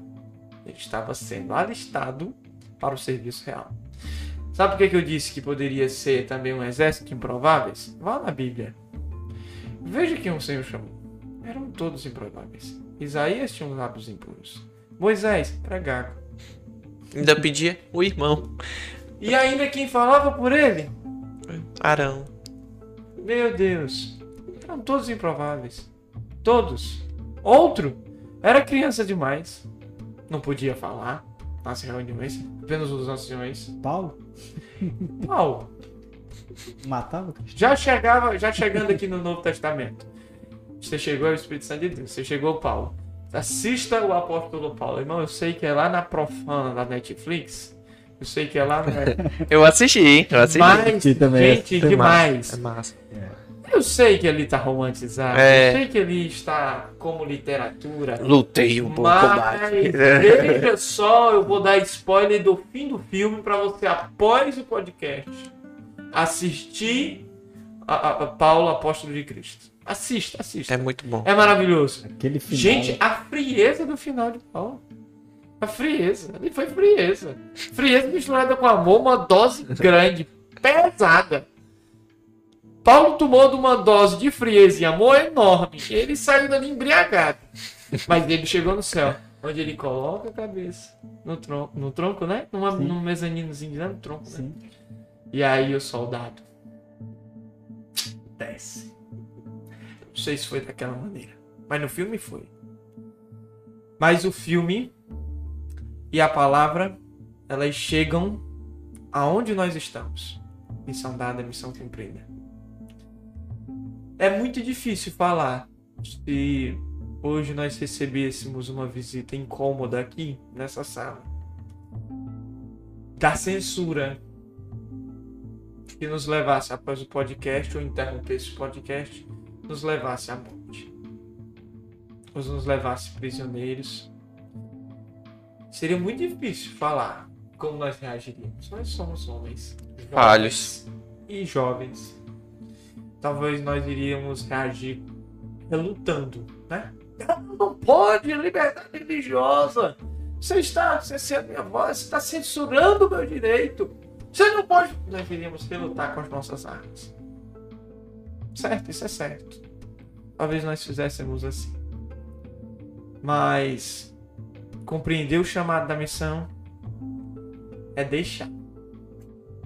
Eu acredito que todo crente no Senhor, quando chega o momento da conclusão da missão, acho que automaticamente ele se entrega. Ele sabe, né, cara? Ele sabe. Ele sabe. Combativo, combate. Eu tive um amigo, meu melhor amigo na fé. Pastor Antônio Paz. E ele foi aquele que viu no tempo da brilhantina servindo o Senhor, mas ele também contemplou eu me distanciado da casa do meu pai. E ele contemplou o meu retorno, o meu início, né? o início do retorno. Ele morreu, tá com um ano que ele morreu, e foi muito breve o meu tempo com ele, já no meu retorno, né? Mas ele foi um cara que sempre orou pela minha vida, sou resultado de orações dele. E ele nunca apontou o dedo pra mim, nunca me culpou, me julgou, mas ele sempre disse assim: vem, meu filho, você foi, mas aqui é a sua casa.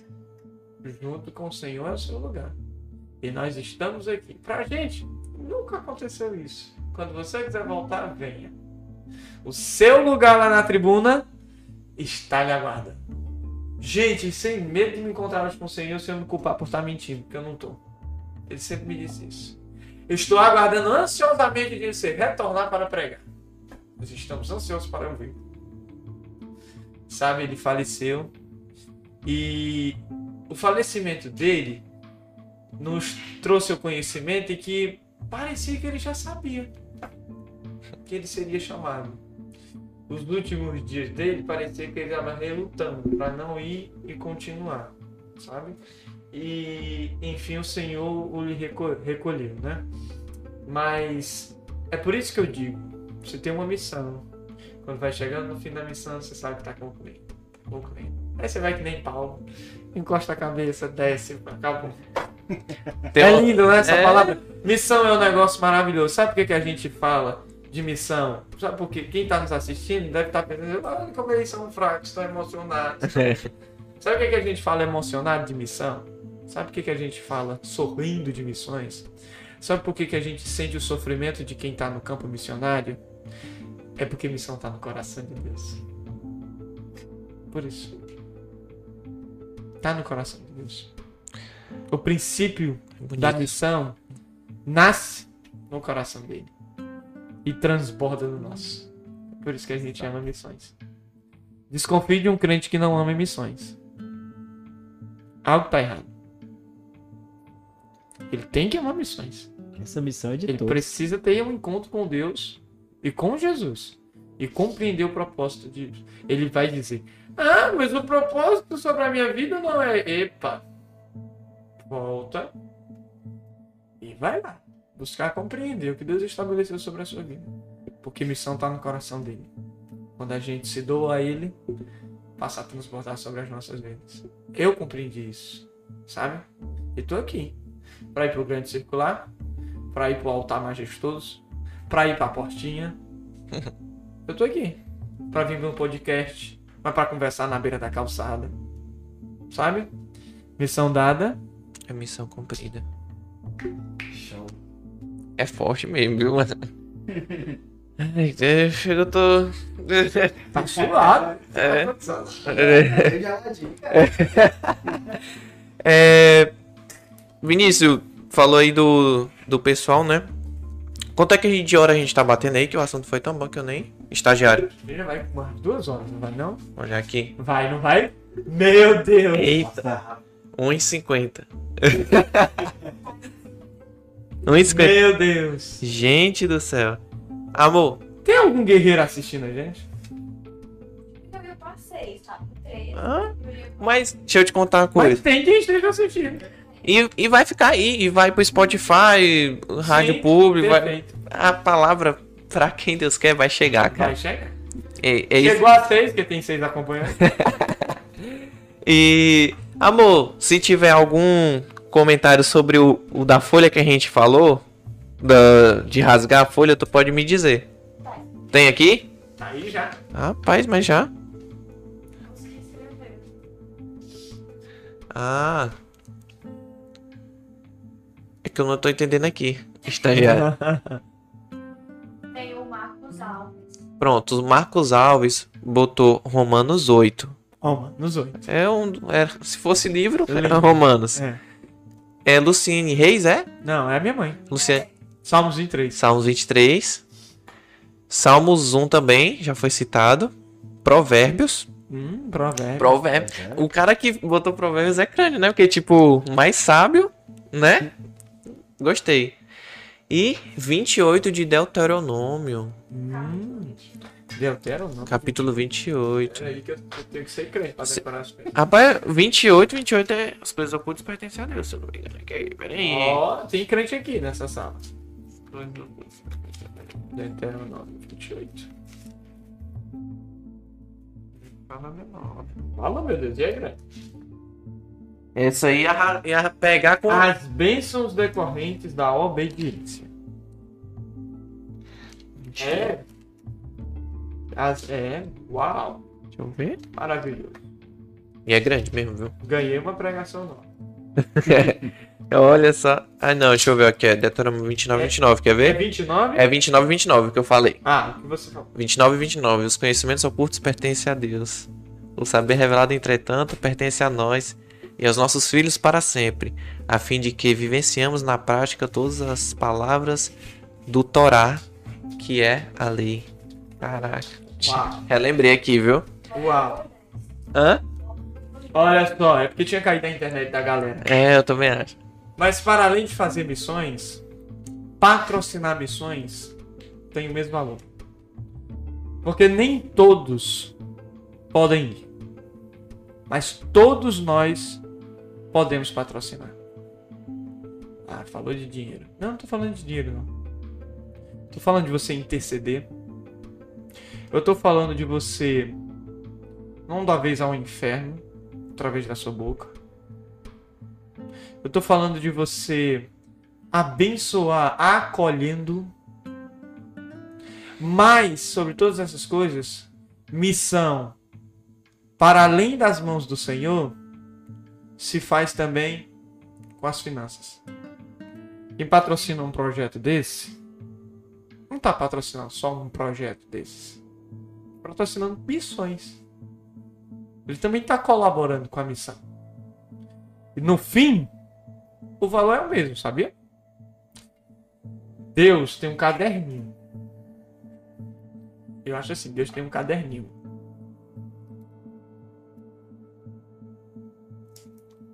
Sabe o que é é essa folha vazia? Caderninho de Deus. Sabe o que é? Não. É você que ainda não pegou a missão. Pegue a missão. Pegue a missão e comece. Dá lugar. Tem um missionário. mi- Inclusive você que quer fazer a missão aqui É. Não, é. Inclusive você que quer patrocinar essa ideia, que agora Exatamente. é projeto, você pode patrocinar. Seja Há um. meios de você patrocinar esse projeto. Veja bem, tem um dos seus patrocinadores que não tem estrutura aqui, né? Isso. Quem que é? O Laboratório Morambuquerque. Ele se, ele se, se importou com isso? Importou. Não, eu tô dizendo, ele se importou em não ter estrutura aqui? Ah, não. Não. O que foi que ele fez? Vou patrocinar. Patrocinou. Através do patrocínio, Deus pode abrir uma porta pra ele aqui, não pode? Pode. E nós vamos orar por isso, não vamos? Com certeza. Porque quando Deus abençoar ele, ele vai abençoar mais o projeto. Com certeza. O princípio é esse. Às vezes o seu José, que vende um frango abatido com ganha na parede cheiro verde, também pode ser patrocinador da obra de Deus. Com certeza. Pode. Ele pode destinar uma oferta à obra do Senhor. A um projeto como esse. A um projeto próximo a ele. A um ID desses, o grande circular. Ele pode. Ele pode.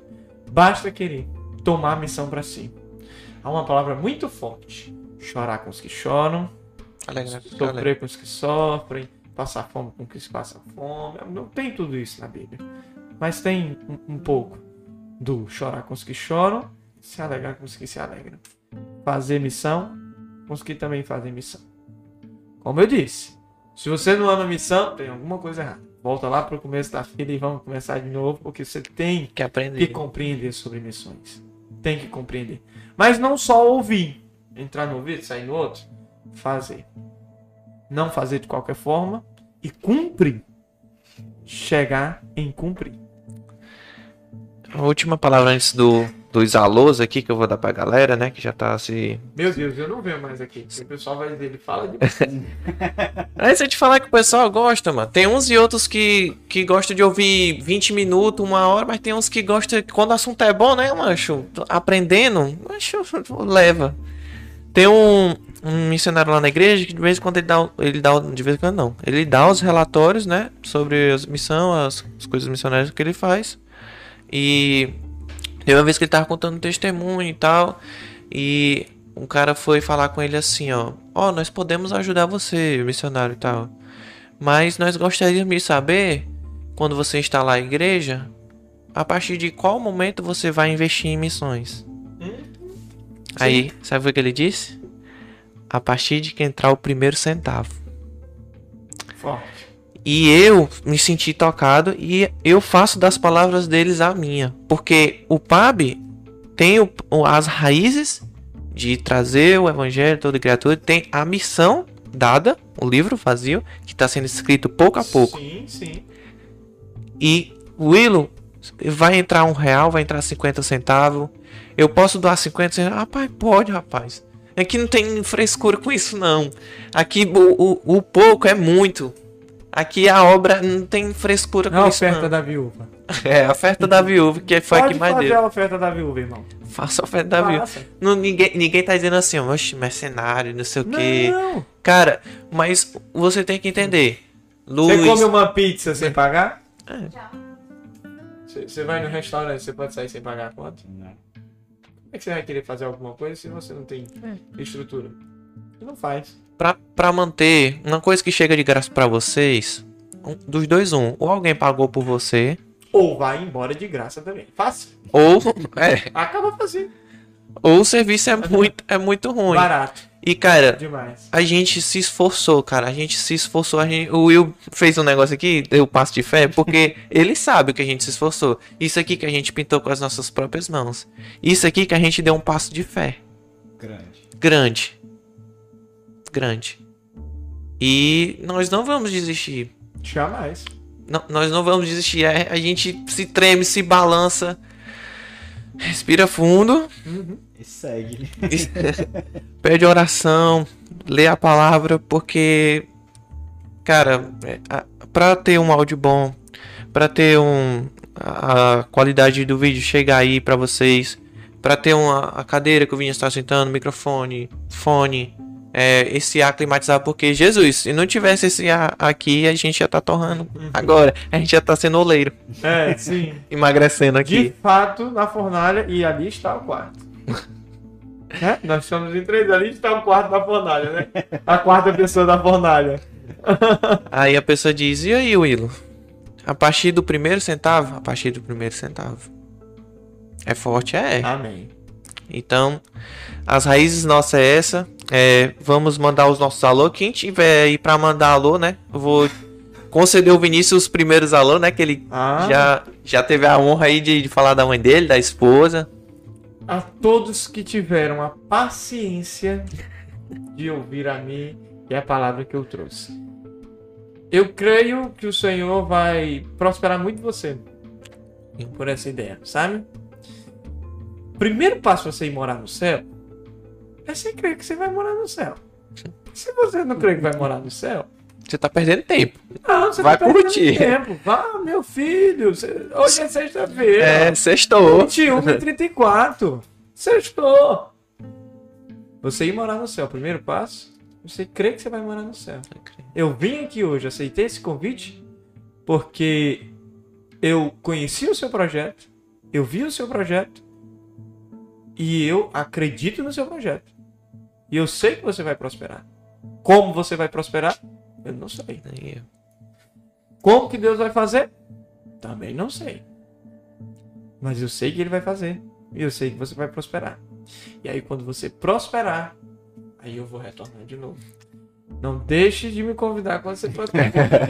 Oxe, fiel no pouco, sobre o muito te colocarei. Forte abraço a todos, mas sintam-se todos que nos ouvem, todos que estão nos assistindo, sintam-se muito abraçados e alcançados pela graça do Senhor, como nós fomos nessa noite, e sintam-se abraçados como eu abraço esses dois amigos que estão aqui. Que o Senhor abençoe abundantemente a todos. Esse é o meu alô. A todos que estão assistindo e a todos que posteriormente irão assistir. Show. É, antes de passar pro Will, alguns, alguns temas, algumas ideias a gente tira dos comentários, tira do, do Instagram, porque tem muita gente aflita, gente que veio conversar comigo e com Will através do Twitter, que a gente ainda ficou devendo de, de trazer Verdade, verdade. a, a resposta à pergunta dela, mas não se preocupe, nós lembramos de você, se você estiver assistindo, se chegar até você. É, inclusive, vamos responder, vamos tirar um tempo para vocês, porque a nossa a nossa vinheta final geralmente é essa, né, Will? É Tem que cumprir com o que diz. Suas considerações finais, teu alô. Vamos pros alôs primeiro do, Daqui, né? é, do Tem, pessoal. tem aí, Carol? Não, o último falou foi só o pai e a mãe. Deles? Pois eu vou mandar uns que eu prometi, porque promessa. Sim. É, É né? dívida. Missão dada é missão cumprida e promessa. Mandar um alô pros meus amigos do fiscal, né? Que geralmente estão sempre nos apoiando aí. E. é, amigo apoiando a gente precisa sempre, né, cara? Sempre. O Matt Emerson, o João Luiz, Larissa, as, as- todas as Rosângelas aí, que se eu for contar no dedo. e minha avó também, cara. Minha avó toda vida pede Toda uma. vez a avó dele pede uma- A avó que vai ganhar o bisneto. A avó, vixi, É, ela mesmo. profetizou. Aí, É, é, é- porque ela orou, se ela É. tá orando, é, vai chegar, né? porque pedir, tá pedindo em nome de Jesus e é um perigo. Eita. Ela vai ter. O, o Joel me tá perguntando se vocês vão fazer um vídeo responde. Vamos fazer o vídeo responde. Aliás, vai até ser um dos quadros futuros do, do Pergunte a Bíblia no canal no YouTube. No Instagram a gente tem 2 mil seguidores, agradecer o pessoal do Instagram. É, fazer essa chamada pro YouTube. No YouTube nós temos 140 e alguma coisa. Começamos agora. né? Começamos Recente. agora. Na verdade, voltamos, agora. Voltamos a- é, voltamos agora. Voltamos agora. Abrace esse projeto, né? Porque, como eu falei pra vocês, é uma das formas de contribuir mais também é o YouTube não libera porque a gente ainda não atingiu algumas metas de mil inscritos, de horas assistidas e mais. E a partir desse momento vai facilitar até ah, surgir outros métodos de, de ganho para nos ajudar com esse andamento. No mais, é, mandar um alô pro, pra minha avó, né, que eu prometi. Ela disse pra mandar pra Pacatuba todinho. Ei, Alô, Pacatu. ei, alô? Pacatuba. Dá um alô de respeito. Alô, Pacatuba, Alto São João aí. Um abraço pra vocês aí. Sempre me receberam bem. E já chegando aqui na nossa finalmente, né? E eu quero mandar um alô pra Rafa, né, minha esposa, e pro Ô. Levi que pediu. Pediu. pediu, Levi, meu filho, 4 anos. Lembra de mim. Está aí, meu amor. Viu? Pra você, um alô. Um alô. E vamos encerrar com a clássica, né, cara? É. Se você tem alguma dúvida, pergunte. Ele tá por fora. Ele tá por fora. Tá por fora. É.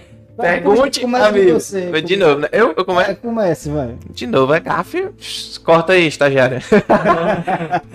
Se você tem alguma dúvida, Pergunte. A Bíblia missão dada. É missão? comprida. Ah, Muito obrigado, pessoal. Até a próxima. Deus abençoe. Show. Fecha aí, estagiário, ali, ó. lá em cima, lá em cima. Finge, finge. Não.